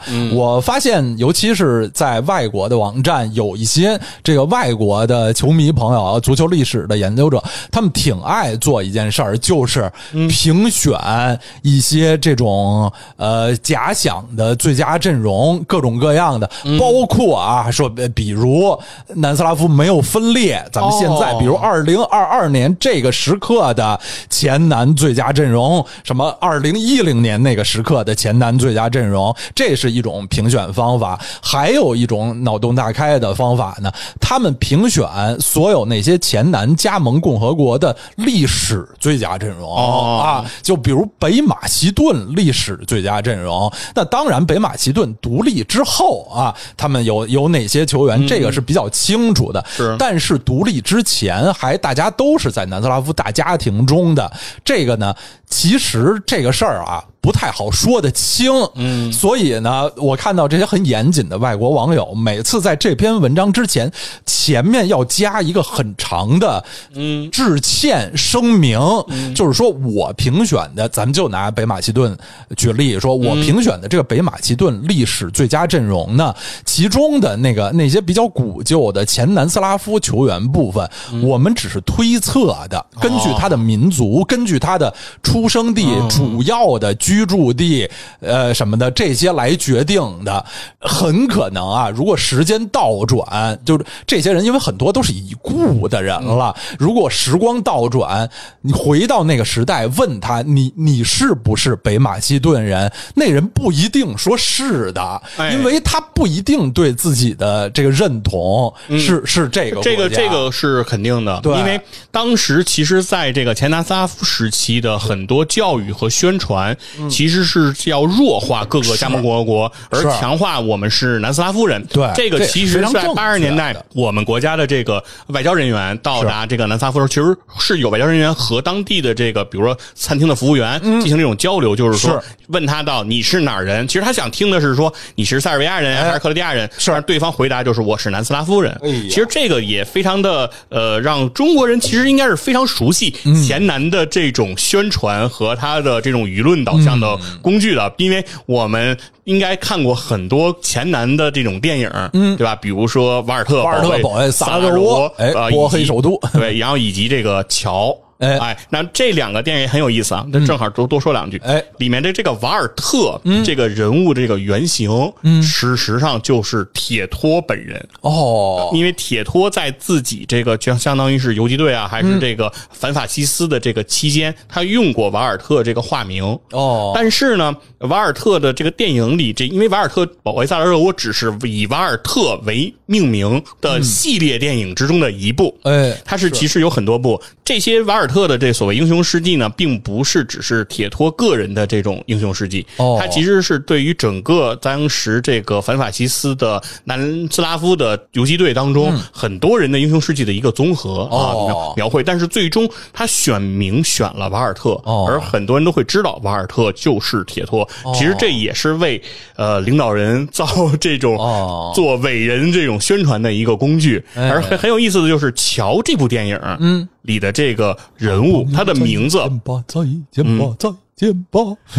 对对，朋友再见了。哎，这个《乔》这个电影里的这个主人公啊，他不叫瓦尔特，哦，但是他这个演员和瓦尔特的这个演员是同一个人，对对对他的造型也是一样的，他应该是叫老虎还是什么？就是这个，哎，对对对，这个这个造型是它是一模一样的，但它只是不叫瓦尔特，而而给人造成的印象就是他也是瓦尔特的一个化身，因为当时在过程当中，可能瓦尔特起了其他的名字，但是所有人又会把这些所有的英雄形象又会归到铁托的身上，哦所以就会形成了这样一个情况。所以说，在当时一定，我相信一定会有这种情况，就是会有很多的呃其他加盟共和国的人更认同自己是。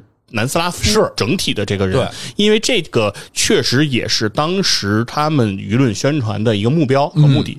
因为这一定是主流媒体在做的这项工作，那一定会达到这样的效果，是没问题的。嗯，是打一个特别傻的比方，就比如啊，咱们有好事的网友评出，比如北京足球历史最差阵容啊，就是我有幸入选，作为踢的最差的人之一入选，但是每个人要代表自己来自的那个区或者县，就是比如我就很难，因为我出生于朝阳区，在朝阳区长到十岁，后来也一直居住在朝阳区啊、但但上学呢，从十岁到大学毕业都是在海淀区，然后后来现在呢，居住在西城区，户口也变成西城区的了、啊。你让我选择一个自己比较认同的区啊，我觉得可能对于这些老的南斯拉夫球员来说，让他们选择一个自己更接受、更认同自己代表的那个加盟共和国，有的人其实是比较难的，是。所以只能是大家这个脑洞大开的、啊，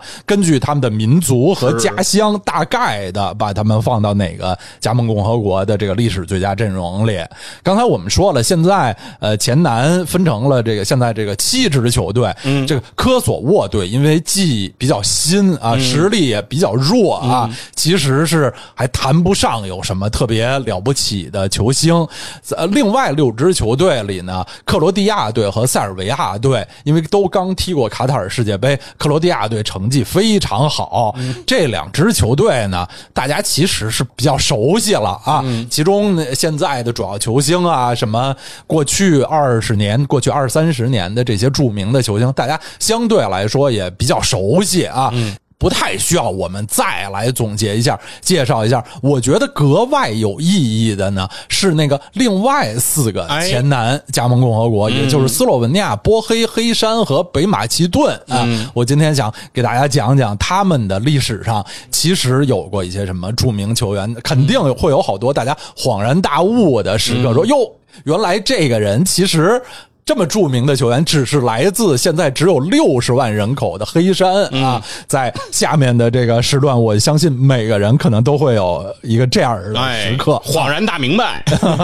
我们这是一期醍醐灌顶的节目啊。哎呦，那咱们就从这个现在人口最少、最不起眼儿啊黑山黑山啊，来说最后独立出来的。嗯，对对对，也是目前前南诸国里面，呃，当然除了科索沃之外啊，前前南诸国里唯一一个还没有参加过洲际以上大赛决赛圈的球队啊，黑山队啊，黑山队也是，哎呀，零六年赛黑分家之后，零七年开始参加国际比赛，因此他也是世界上最年轻的国家队之一了啊。黑山队穿红色球衣，我突然想起来啊，以前的这个南斯拉夫队，包括九八年的南联邦队和呃零六年的赛黑队，他们的主场球衣都是蓝色，蓝色啊，蓝色球衣。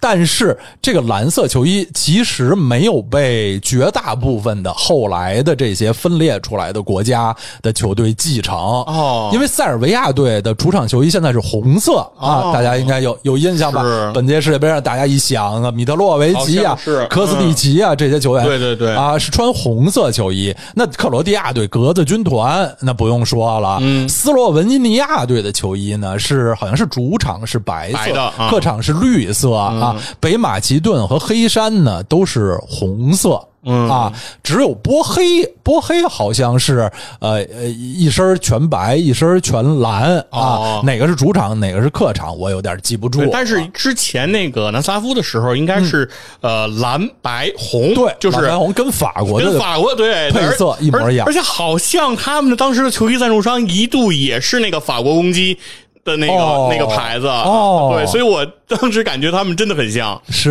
对咱们说回这个嗯黑山这个这个小国啊，他零七年参加国际比赛之后呢，其实二零一二年左右，黑山队状况一度挺好的，嗯。在一二年欧洲杯的预选赛上啊，他们和英格兰、瑞士、威尔士、保加利亚分在一组，按说这组实力很强，嗯。但是黑山队那时候能主客场两平英格兰，哇，最后排在这个小组的第二啊，就是欧洲杯预选赛，他能排在小组第二，就比瑞士、威尔士啊排名都高，但只是在附加赛里两回合输给了捷克。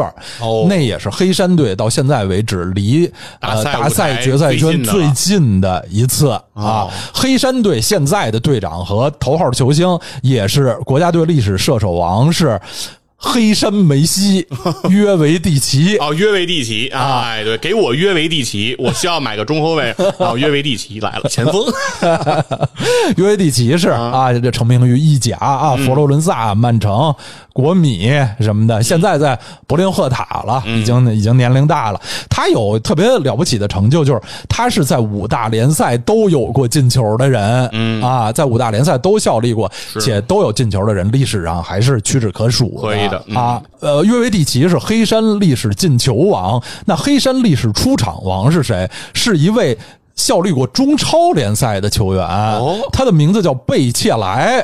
二零一四赛季曾经效力于长春亚泰，长春亚泰的外援啊，对，一名黑山的前锋嗯。啊，他是黑山历历史的出场王。然后，黑山历史的第二射手，我觉得也可以和约维蒂奇竞争一下，谁是黑山历史头号球星？他就是著名的武奇尼奇。对武奇尼奇啊，被大家很多球迷说称为武器啊嗯，对武器尼奇，对啊这是意甲的这这个功勋前锋了，嗯。在莱切、罗马、尤文图斯啊效力过很长时间，在罗马拿过两次意大利杯，在尤文拿过三次意甲冠军，获得过七次黑山足球先生嗯啊。二零一二年的那次欧锦赛预选赛，黑山队踢的那么好，也是和乌奇尼奇的这个优秀发挥有很大关系的是啊。目前黑山国家队的这个除了队长约维蒂奇之外，啊大家可能还算知道的球员呢，一个是马竞的中后卫萨维奇。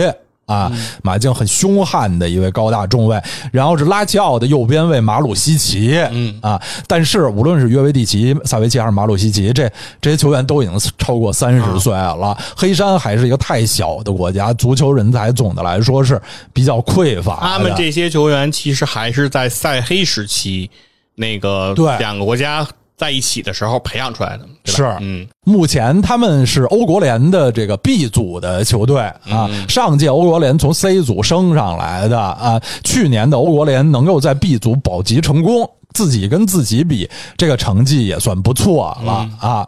像中国球迷的老熟人，山东鲁能的这功勋教练图巴科维奇哎，图巴啊、曾经执教过黑山国家队，然后前克罗地亚队的主教练老克拉尼查，嗯，就是前英超普斯茅斯和热刺球星尼科克拉尼查的父亲、哦。啊。老克拉尼查也曾经执教过黑山队，就零六年德国世界杯，嗯。呃，克罗地亚队当时的主教练是这个老克拉尼哦查，当时是这个父子兵，啊，小克拉尼查是队员，老克拉尼查是教练啊。可惜老克拉尼查是二零二一年去世了。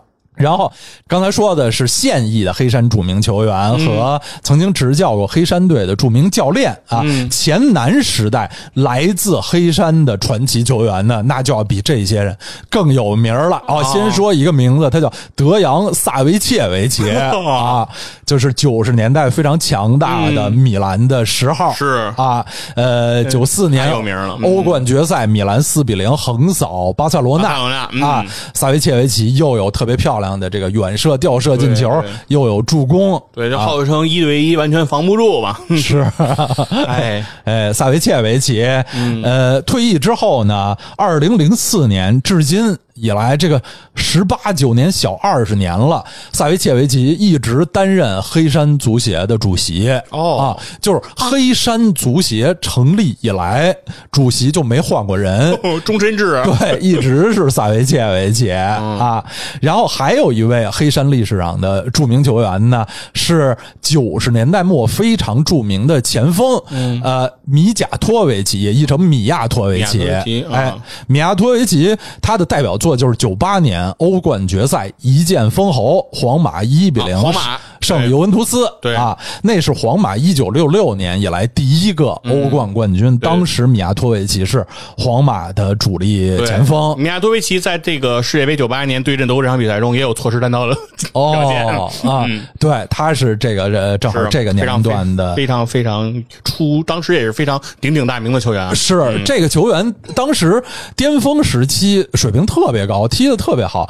呃在一九九七年的金球奖评选中，他是第二名，哦第一是巴西的罗纳尔多·大罗，大罗齐达内是第三，哦啊，米亚托维奇是第二，哦，一度力压齐达内。对，啊可见那时候那个那个状态了啊！记得这个球员是就头发有点卷，有点这么横着啊，然然后在场上那个性格风采也非常不羁啊，好像挺有性格的这么一个球员。可惜成名的时候也是年龄稍微大了一点，有点大器晚成，巅峰保持的时间不太长啊，但是就是巅峰时期的状态是非常强的强。哎，刚才提到呃萨维切维奇，他的名字叫德扬啊，德扬萨萨维切维奇。那下面一位著名的中国球迷非常熟悉的球员呢，叫德扬。德扬，他就是就叫德扬。德扬当然也指他的名字啊，他姓达姆扬诺维奇。哦哎，这个约维蒂奇被称为黑山梅西，德阳被称为黑山一部。啊，对。对，反正是国安一部。哎，北京国安的功臣是。亚冠联赛历史的头号射手，哎因为他啊。不仅在国安效力，他还在首尔 FC 哎韩国效力了多年。是。其实他在亚冠呢，更多的我认为这个取得这个荣誉，主要是在首尔 FC 完成的。国安的亚冠，哎呀哎，就像乐视薯片里的空气一样，反正就是很多余就对了。是比较吃力的。国安在在亚冠，现在大家都承认啊，德扬是历史上效力过亚洲联赛的史上最佳前锋之一。他的这个好状态保持的时间特别长，对。年龄很大他来国安的时候，其实已经岁数很大对，了。就三十三四岁了。当时大家就觉得德阳就是巅峰期已过嘛，是。来国安应该就是养老吧，没想到真好使，对、嗯。啊，现在德阳已经四十一岁了，哦。还没有退役，还踢。现在在哦。香港联赛踢球、哦。啊，还保持着非常高的进球率。呢。我查、嗯。呃资料的时候看了一眼，好像是联赛二十四场进二十六球哇。之类的，在香港还可以可以可以。大杀四方、嗯。啊。发现德阳是真喜欢亚洲啊，对对对一直在亚洲踢球。是德扬，当然也是很长时间的黑山国脚，嗯在黑山国家队也进过一些球，他还在温布利攻破过英格兰队的球门呢。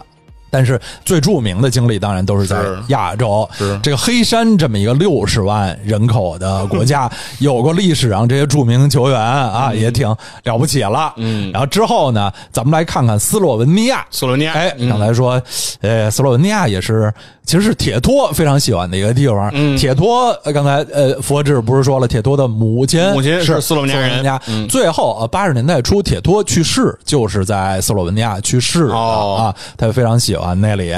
斯洛文尼亚啊，可以说是欧洲小国里的门将之国。门将啊。对，现在他们的呃国家队队长、头号球星是马竞的门将奥布拉克，嗯。啊，也好几年是就是世界头号门将的这个竞争者之一嘛，嗯。啊，然后在奥布拉克之前，斯洛文尼亚队的主力门将呢是国米多年的主力门将、汉达诺维奇，汉达诺维奇是啊。汉达诺维奇，其实光以他的状态来说啊，他是可以在斯洛文尼亚国家队担任主力门将很多很多年的。对对对只是因为后面比他更年轻的奥布拉克的涌现，汉达诺维奇才就是一五年就已经从国家队退役了。是，但是我觉得汉达诺维奇的第二春马上要来了。哦，我觉得这个奥纳奥纳纳纳在这个这个世界杯期间受 和这个到了一些挫折。对和球队之间的这个局域啊，我觉得会影响小因扎吉对这个人人性的判断。有有可能啊，本来小因扎吉说奥纳纳已经可以成为主力了，但我觉得这个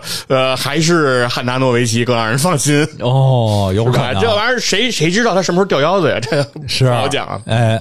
呃，斯洛文尼亚队历史上啊比较缺少明星后卫哦啊，然后中场呢还有一些著名的球员，呃，有一位老球员叫布兰科·奥布拉克，这位老奥布拉克呢和马竞门将杨奥布拉克倒是没有亲戚关系，哦是七十年代南斯拉夫的著名国脚中场，呃，还入选过一九七四年世界杯的最佳阵容。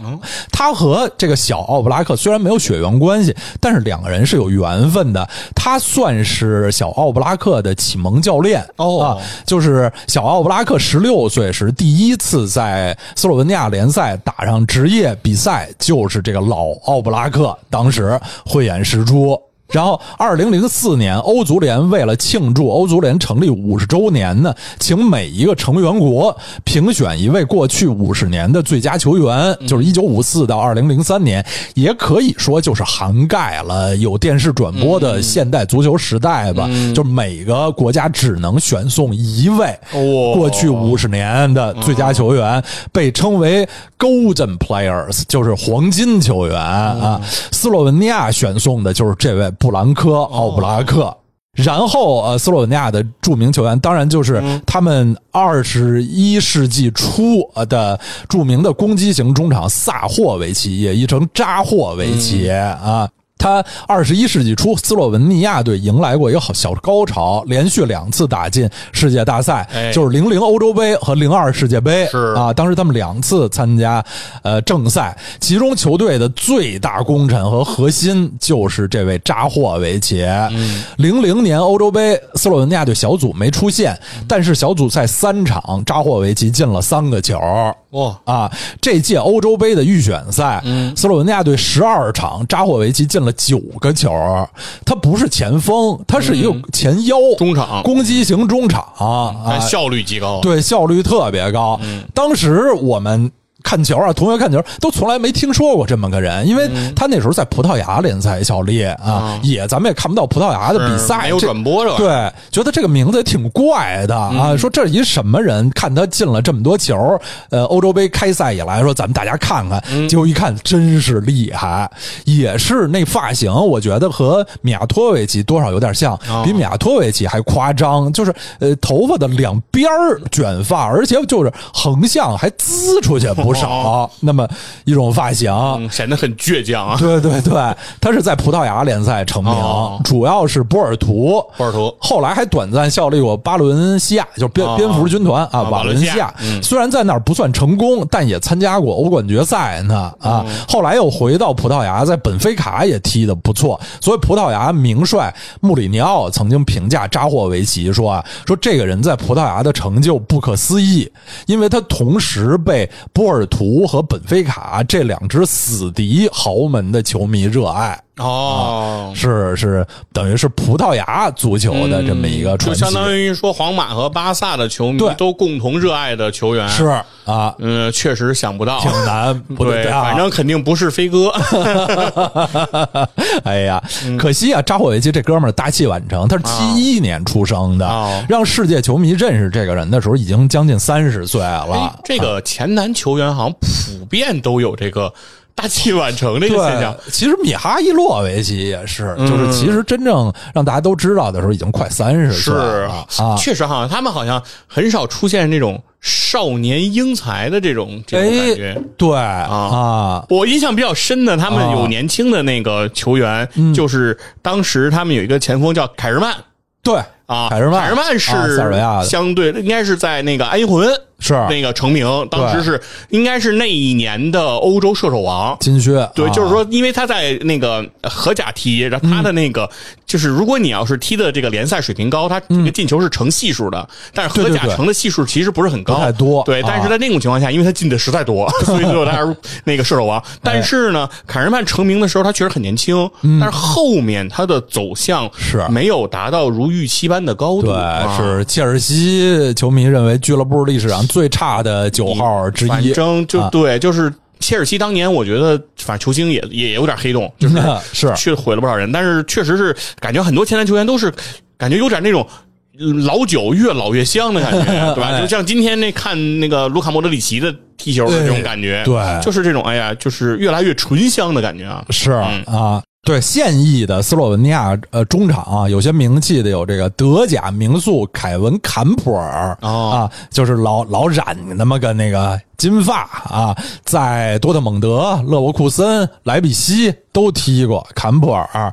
然后呃，意甲球迷非常熟悉的意甲赛场上的斯洛文尼亚名宿是伊利契奇、啊，伊利契奇在意甲是取得过很大的成功，巴勒莫、佛罗伦萨、亚特兰大，尤其是过去几年在亚特兰大啊，亚特兰大的这个巅峰期，每年踢欧冠，伊利契奇是金左脚，有有点越老越妖的意思对啊对。但是最近几年这个呃球员过得不太顺啊，现在已经回到家乡球队了，回斯洛文尼亚了，回到家乡球队，呃马里博尔了。伊利契奇这人的身世也挺有意思的，在民族上他其实是克罗地亚人，出生地是波黑，嗯，但是因为他一岁的时候啊，全家就搬家去了斯洛文尼亚了。他是在斯洛文尼亚就成长长大，现在家也在斯洛文尼亚，所以在选择国家队的时候，他坚定的选择了成长的祖国斯洛文尼亚，没而没有选择自己的民族和啊出生国国啊。所以大家用这个例子反向想一想，就是以前啊前南斯拉夫的那些球员，估计啊，如果非让他们选择，嗯可能有不少祖人国认同确实是一个很那个模糊的事情。是。其实包括，其实刚才就讲到说这个民族主义的这个事情啊，其实总体来说呢，各个民族理论上说它依然是一个想象共同体，对。就是它其实并不是真的，就是不会有一个真的东西，它只是真的是大家为了区隔，就是我们不一样，哎。然后变出的那个我们很很一样的那个东西。所以说，确实这个东西就是在前南这边能体现特别明确，就是很很模糊。反正伊利西奇我是印象很深的，因为我玩那个足球里游戏，伊利西奇的名字就是有很多的 I 和那个 L，对都是在都是竖道儿对，然后一个 C 啊。就是那样一个名字，是。很很很奇妙，嗯。哎，打高个儿金左脚啊。和其他前南国家相比啊，斯洛文尼亚历史上缺少一个世界级的前锋啊哦，这就是他们相对著名的前锋，像曾经在德甲科隆进过不少球的高中锋诺瓦科维奇什么的，其实在在这个世界级就不算什么了啊。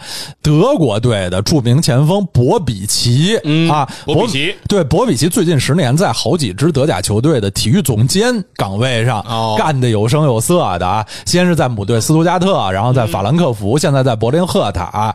博比奇这人啊，其实生于斯洛文尼亚的马马里博尔，哦父亲是斯洛文尼亚人啊，母亲是克罗地亚人。啊，就你所以看这姓氏博比奇，博比奇嘛也是也是个奇啊，啊。斯拉夫姓氏啊是的是的。对。但是因为很小就移民去德国，啊。所以后来就成为德国人。就这个这个也很有意思，嗯。就是当时的南斯拉夫在这个铁托就是刚刚组建出南斯拉夫的时候，其实南斯拉夫这个国家里面哎，的民对于民族认同和这种对于这个呃国家认同，其实就是分为两波。是。它里面有相当一波人啊是认同这个俄罗斯的，嗯，他是跟这个什么沙皇俄国的民族认同是非常强的，嗯，所以他们。当然，这也是其实沙俄的一种宣传，就是所谓南斯拉夫和东斯拉夫，就是我们都是斯拉夫，啊都是斯拉夫这样的一个哎宣传。但而相当多的另一部分在南斯拉夫国家内的人是非常认同德意志的。嗯哎，其实可能博比奇像他的这个家族，有可能就是非常认同德意志的。嗯，嗯，对。这个斯洛文尼亚啊，就是呃，历史上有过非常优秀的门将，然后攻击型中场这方面有过一些优秀的人才。我去过斯洛文尼亚的这个首都卢布卢布尔雅纳啊，是一个不大的城市，在首都呃世界各国首都里肯定是很小的，但是是一个非常安静、很很优雅、很美丽的地方。斯洛文尼亚这个国家在旅游宣传上有一个特别可爱的宣传，因为斯洛文尼亚这个国家的拼写啊，Slovenia 是 S L O V E N I A 啊，他们对自己的宣传是世界上唯一一个国名里有爱的国家。爱 love L O V E，、哦。对他们的 S L O V E 牛牛牛对嗯。他们国家有爱。啊，，会搞会搞。嗯。对，挺有意思的。嗯洛夫伦，嗯，唯一一个名字里有爱的球员是吧？哎，嗯，好，完了，那咱们再说说这个瓦尔特征战的地方啊。啊，萨拉热窝。所在的这个波黑，哎哎，波黑呢，呃，历史上也出过不少著名的球员哎，在门将方面，应该还是现在还在踢球的贝格维奇啊，呃，成名于英超斯托克城的，后来在切尔西、在米兰都打过替补啊，大高个儿门将啊，在后卫方面呢，现在波黑国家队的主教练法鲁克哈季贝基奇是九零年世界杯那支南斯拉夫队的主力中后卫啊。我对这哈季贝基奇这个球员印象特别深，是因为对他来说不是什么特别正面的事情，是九零年世界杯啊，他罚丢过两个点球，哦，一个是小组赛第二场对哥伦比亚队的那场比赛里，一届世界杯就踢过来哎，对他罚丢了一个点球，但那场比赛对胜负还没有影响，呃，南斯拉夫队还是一比零胜了。然后四分之一决赛，刚才我提到南斯拉夫和阿根廷踢到阿根廷啊，点球三个人互胜啊，踢丢了点球三个人都踢丢了点球，包括斯托伊科维奇，而最后就是导致比赛结束的哦被戈耶切亚扑出的那个点球，就是他们现在的主教练哈吉贝基奇主罚的。啊，也是南斯拉夫和呃波黑历史上的著名中后卫。这个主教练，我觉得对他有点那个担心啊。啊 我想到了另一个主教练，哎呀，我我想到了南门同志，一猜就是啊，这个以后这个队还能不能罚得了点球啊？哎呀，难以想象啊，会派什么人罚点球啊？是是吧？替补席上随便找一个啊，你穿上鞋你踢去吧。哎呀，哎，这个著名的波黑后卫，还有啊呃一四年呃代表波黑队参加巴西世界杯，当时他们的队长德甲名宿斯帕西奇，曾经在阿森纳效力过的，出道于沙尔克，现在在法甲马赛的非常健壮的左后卫克拉西纳茨等人。然后中场呢，波黑的著名中场现役还没有退役的著名中场有皮亚尼奇，嗯，哎，皮亚尼奇，皮亚尼呃奇可厉害了。从里昂到罗马到尤文，尤文嗯。呃，但是现在已经在阿联酋有点养老了啊、嗯皮亚尼奇的经历也非常神奇，他其实是在卢森堡长大的、哦啊，因为他小时候家里很早就移民去卢森堡，所以皮亚尼奇代表卢森堡的 U 十七和 U 十九国家队哦都打过不少比赛。哦，踢过。啊，所以是最后选择代表波黑队出战的，他是完全有资格成为卢森卢森堡国脚的。要成为卢森堡国脚，也就哎呀，参加大赛希望也就没有这个必要了。是啊，在边路啊，波黑。可能是我觉得是波黑独立后第一个我知道的第一位，嗯，波黑的球星就是现在拜仁的高管，当年拜仁的边路尖刀、天使之翼萨利哈米季奇。哦呦，萨利哈米季奇，哎，萨利现在在拜仁是一言九鼎的一个一个这个大总管嗯的，说说了算，嗯，对，呃，形象了，嗯。然后在波黑队历史上的著名中场里啊，还有一位有点古、有点古老的攻击型中场，叫萨菲特苏西奇。我最早知道这名字也是九零年的世界杯，嗯但是当时他年纪已经非常大了，已经三十五岁了啊，是一名老将了。这个苏西奇啊，八十年代曾经在巴黎圣日耳曼效力过九个赛季啊，是法甲联赛的球星。二零一零年，他被法国足球杂志评为巴黎圣日耳曼队史最佳球员和法甲联赛历史最佳外援。嗯啊大家想想这个地位。二零一零年那时候的这个。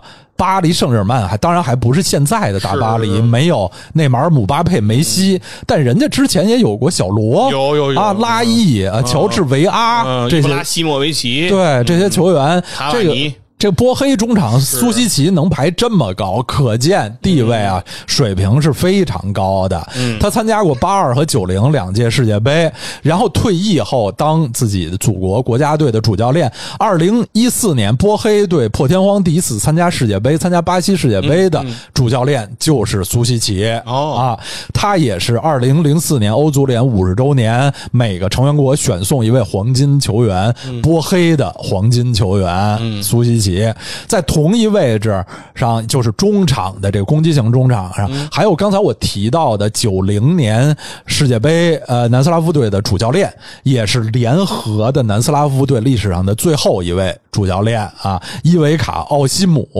其实奥西姆当时带队都通过了九二年欧洲杯的预选赛啊哎，只是大家众所周知，九二年欧洲杯前恨不得离开幕只有十天是。啊，欧足联宣布因为南斯拉夫内战嘛，嗯。还是取消了南斯拉夫队，的参赛资剥得了格。参赛资格，对，在他们小组本来是位居第二的，已经马放南山的丹麦队，嗯。赶快召集都放了假的球员啊，结果去瑞典参加欧洲杯，实现了丹麦同丹麦化。童话，哎舒梅切尔一战成名啊，是啊，这位奥西姆呢，他球员时代就是一九六八年南斯拉夫欧洲杯亚军队的主力中场啊。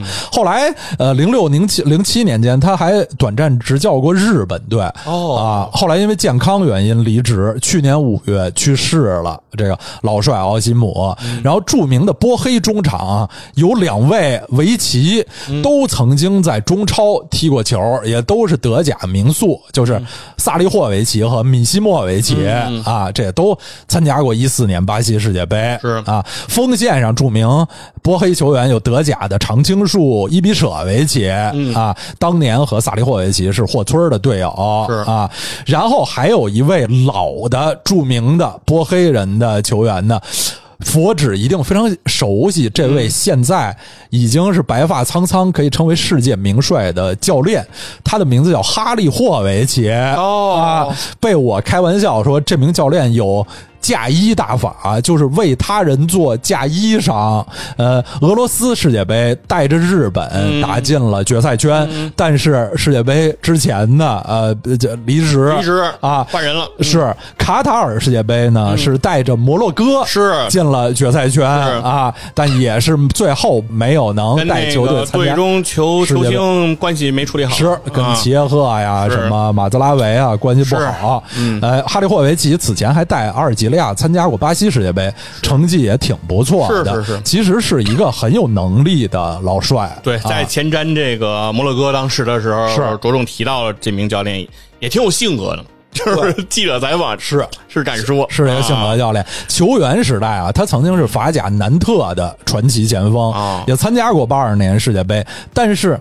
他的巅峰时期一直不太受南斯拉夫队重用，哦。后来这位性格主帅啊，多年都很记恨这件事儿，哦，就是接受采访的时候开玩笑说，因为说可能是因为我这个姓儿啊字母太多太长，哈利霍维奇写出来挺长的啊哦，可能贝尔格莱德那个球场的这个记分牌显示牌记不下我的名字啊，呃，当然也可能他这个含恨啊，就说我是波黑人，我的这个穆斯林身啊份也让这些啊塞尔维亚的这些这些这个长官们啊不喜欢啊，这就说到就波黑是一个有至少一半人口信仰伊斯兰教的国家。咱们看波黑队一些大赛开球前，好多球员做的祈祷动作都是典型的穆斯林的穆斯林啊祈祷动作。那之所以哈利霍维奇他能在不少北非、中东球队执教啊获得好成绩，肯定跟他的信仰有是关啊这个身份也是有关的啊。当然，说到波黑历史上的第一前锋，嗯恐怕还是现在还没有退役，还不停在意甲进球的国米前锋哲科。哲科，哎嗯，，常青树了，对，哲科前两天还登场对了啊，还进球对呢。和这个卢那个卢卡库啊，又组成了新的一高一快。哎呀，谁是快？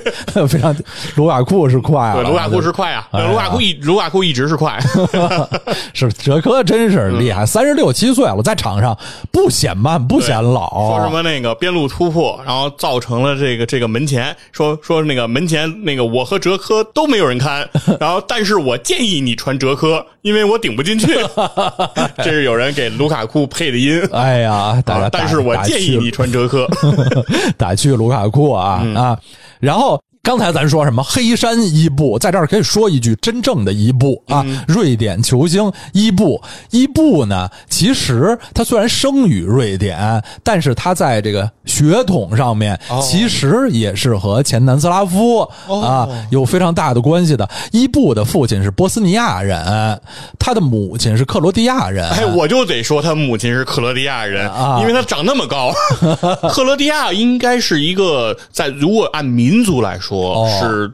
应该是最高的这个民族，哦。但是当然，你按国家来说，世界上平均身高最高的的国家是荷荷兰是荷兰对。但是你从民族角度如果来讲的话，那因为荷兰的民族非常的复杂嘛，是。但是这个从民族角度来讲，克罗地亚也是一个非常高的民族，是所以我觉得你要说伊布跟前男友关系，他妈必须克罗地亚呀。对对对，就是他爸是一个波斯尼亚的这个哦。穆斯林啊，他妈是克罗地亚人，所以他妈信仰天主教。伊布还是随他妈，伊伊布认为自己是天主教教徒。徒，因为他父母很早七十年代就移民去瑞典了，嗯。所以当然，呃，伊布在文化认同上就跟前南没有什么关系了，是是但实际上在这个民民族构成上他其实可以算是一个前南斯拉夫的这个基因出产的球员，要把伊布也算成前南球员，可以啊！是，刚才佛指说到这个克罗地亚的身高，其实塞尔维亚队也是身高非常高的一支球队。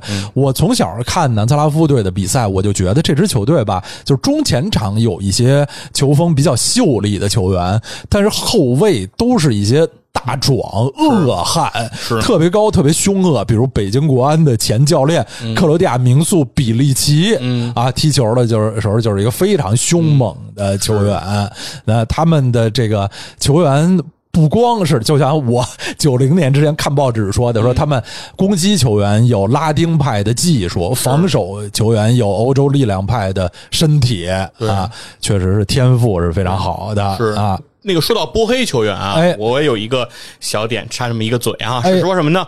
其实这个在篮球里头，哦。这个波黑球员也是有一席之地的。哦。而且很有意思的是，就是在一九九二到一九九五年的那场波黑战争，嗯，实际上是给很多波黑的人民是留下了非常惨痛的这样一个记忆的。是所以在这个特别有意思，在去年的这个夏天是这个 NBA 的季后赛，啊，当时是西部开拓者和这个掘金队哎会师到了西部半决赛。嗯，在这场比赛当中呢，掘金队的主力中锋约老师啊约基奇啊啊约基奇，约基奇。然后开拓者队的主力中锋嗯。叫努尔基奇。哦。啊，很有意思努尔基奇之前最早其实也是效力掘金的，他是从掘金最后交易到了开拓者啊。嗯，那两个球员等于是两个主力中锋呢，都是来自前南地区。哦。约基奇是塞尔维亚人啊，听着就像，对，努尔基奇就是波黑人。听着就像，哎，啊然后呢？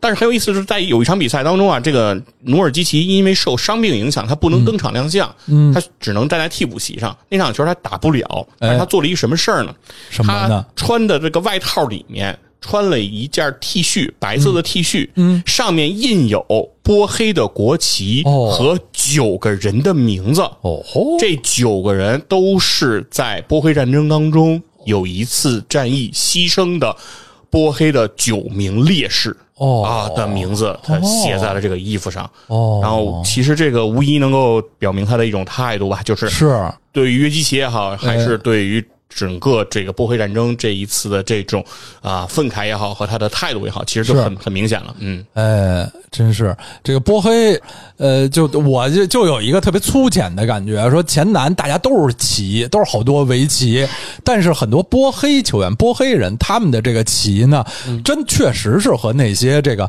斯拉夫人的那那个旗呢，呃，相比有那么一点儿这个你能感觉中东元素啊，什么萨利哈米季旗、伊布拉希莫维奇、哈利霍维奇这些奇，确实是和那些彼得洛维奇、米伦科维奇、约基奇和这些奇又有点那个不同的味风味道不太同。味道不同，哎，是的啊，这个波黑，呃，历史上也是有有这么多很很优秀的球员。北马其顿相对来说。比较简单啊，北马其顿最有名，历史上最有名的球员就是两两位潘老师，潘采夫和潘德夫。潘德夫、潘采夫，嗯，对，潘采夫呢，当然是参加过九零世界杯，后来也是九十年代初传奇的贝尔格莱德红星的这个主力的前锋啊。潘德夫呢，也是国米三冠王的成员，足球生涯非常的漫长，然后前年终于在足球生涯的末尾，带着自己的国家队历史上第一次参加大赛，参加了哎欧洲杯啊，大家也都特别替他高兴，哎，令人啊感动啊！是，这就是北马其顿的这个呃最主要的，就这两位球星了。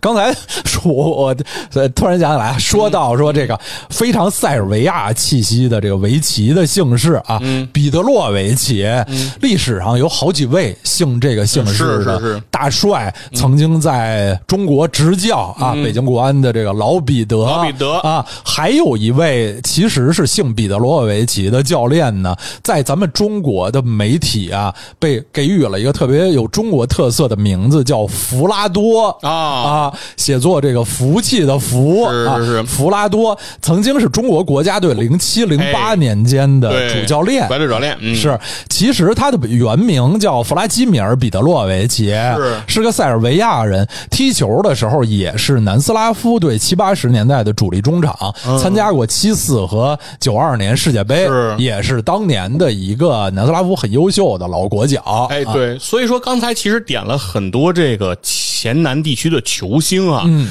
感觉众星云集啊，是就是门将，人家有靠斯洛文尼亚有好的门将，然后现在克罗地亚这里瓦科维奇多对！不是咱就不提，就是克罗地亚、塞尔维亚咱都不提了，哎对吧？这就是经常参加大赛的国家，对就是那几个苏罗密啊，咱给他这是要是连吧连吧搁在一起，这个战战力也很强啊，对吧？哎人家这个中后场啊、前场把什么约维蒂奇啊、什么是金奇如要是能够融进这个斯洛文尼亚的这个中后场里，对那就会很强了。是而且不仅仅就我觉得是球员很强啊，就是这个前南的教教练。啊，我真的输出到世界各国尤，尤其觉得，我觉得是我们中国啊，我觉得我们中国从甲 A 到中超，对这个前南教练真的是这个丰富多彩啊。对，桑特拉奇，哎啊，杜伊科维奇，布伊科维奇，哎，啊。当年是带咱们这个国青、国奥、国奥。哎，打过这个比赛。啊。是。然后包括这个大连实德，哎。西冠王是。是吧？那个什么别上七根钢笔 的科萨，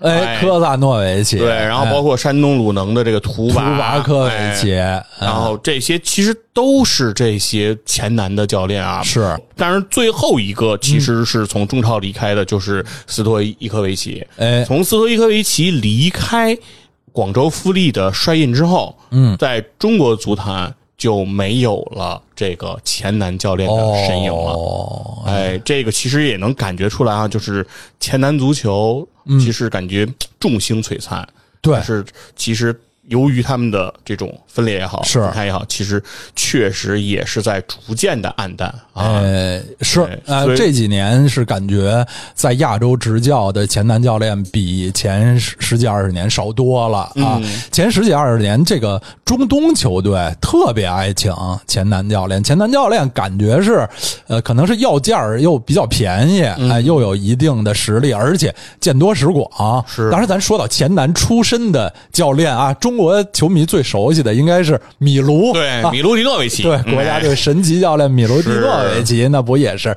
前南出身的？虽然后来好像自己更喜欢居住、更热爱的国家是墨西哥。啊，啊。哎，但但是米卢一定还是认同自己是南斯拉夫人这样一个身份，而且他的家在南斯拉夫，就是在塞尔维亚，其实他就是在贝尔格莱德居住。哦。哎，他在贝尔格莱德有房产，就是、哦。对他还是有有家，他还是经常会回去的。所以嗯说，可以说。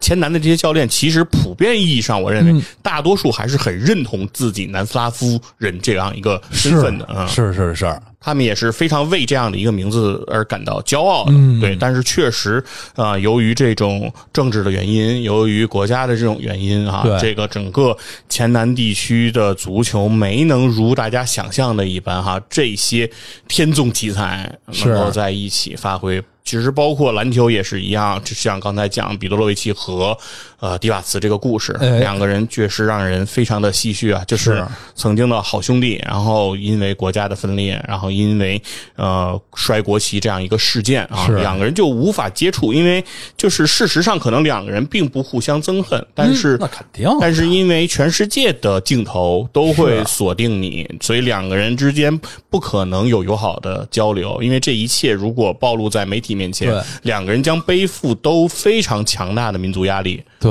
所以这个是给人非常大的一个枷锁，就是感觉就像是很多武侠小说里或者什么电影里，就是同一个师傅教出来的啊、嗯。呃师兄弟俩，后来因为效力不同的主人，嗯。或者是同一个军校出来的同学，后来在战场上兵戎相见、哎，那种感觉。张君宝和张天宝，啊 对，反正就是这种感觉会让人还是五味杂陈的。是。对，比如说包括像约基奇和努尔基奇嗯在去年 NBA 赛场上爆发出来的这样的一幕哈，也是让人很很痛心啊。如果哈，如果如果一切还有如果，呃，两个人是一个国家的球员嗯哈，那。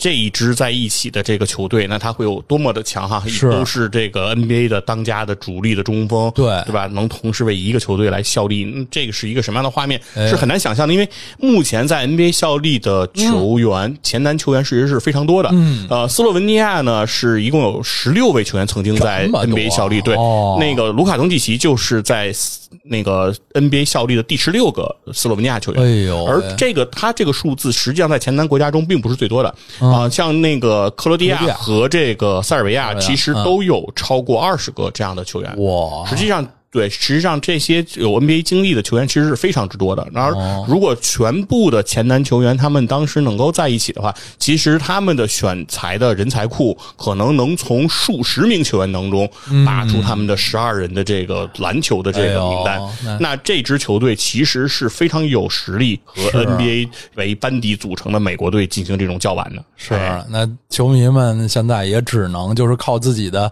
脑洞大开哎来想象，就跟想象那支九零年的南斯拉夫队，如果继续发展下去，最最起码发展到九二年欧洲杯，嗯他们会有什么样的表现？那很多那就只能大家靠脑洞大开了。是，这一切都在美好的想象当中吧。但是在是好处就在于在脑洞当中没有战争，在脑洞当中没有亡灵，在脑洞当中没有那些疑云，在脑洞当中我们的生活都是非常的开心、快乐、是幸福、安康的。哎，哎，那我们今天的节目呢，就告一段落啊！哎非常感谢刀锋老师啊，今天和我一起畅聊了这啊个南斯拉夫的体坛的种种啊。嗯，其实确实来讲，这是一直以来我非常想做的一期节目啊，嗯是我认为。这个南斯拉夫的体坛和他的政治啊和体育这种相关性，其实是我一直非常就是关心的。而且我认为这之中折射出来的问题是非常的多的。是，而这些问题在我们日后的生活当中，在日后的这个世界当中，是还是有可能会重现的，对吧？所以说，很多时候我们提到体育，提到这个。球王这这样的一个称谓，实际上大家都会思考说，什么样能叫球王？不仅仅是在足球技艺水平上，其实还在这种民族自信心的提升提振上啊，在整个的这种人类舞台上的这种璀璨上，是你是要有一席之地的。比如说马拉多纳被称之为球王，嗯，更主要的原因就是因为他是在阿根廷输掉马岛战争的那个。背景下是为阿根廷拿回了世界杯冠军，就这种振奋是无可比拟的。当然，现在梅西也一样，其实是在阿根廷国内经济百废凋敝的这样一个情况下，为阿根廷捧回这个世界杯冠军。我相信，对于阿根廷整个人的民族自信心，一定也是一个提振啊！所以，我也觉得，在接下来的二零二三甚至以后，阿根廷人民会为此。奋发出更大的激情和这种动能，对，相信就是随着疫情的好转吧，随着我们整个的恢复正常，是。希望全体的我们的蓝星的人啊都能够 共同的向前，是是，太好了，那好，那我们今天的节目就在这里，然后希望大家的持续关注，拜拜，哎，拜拜。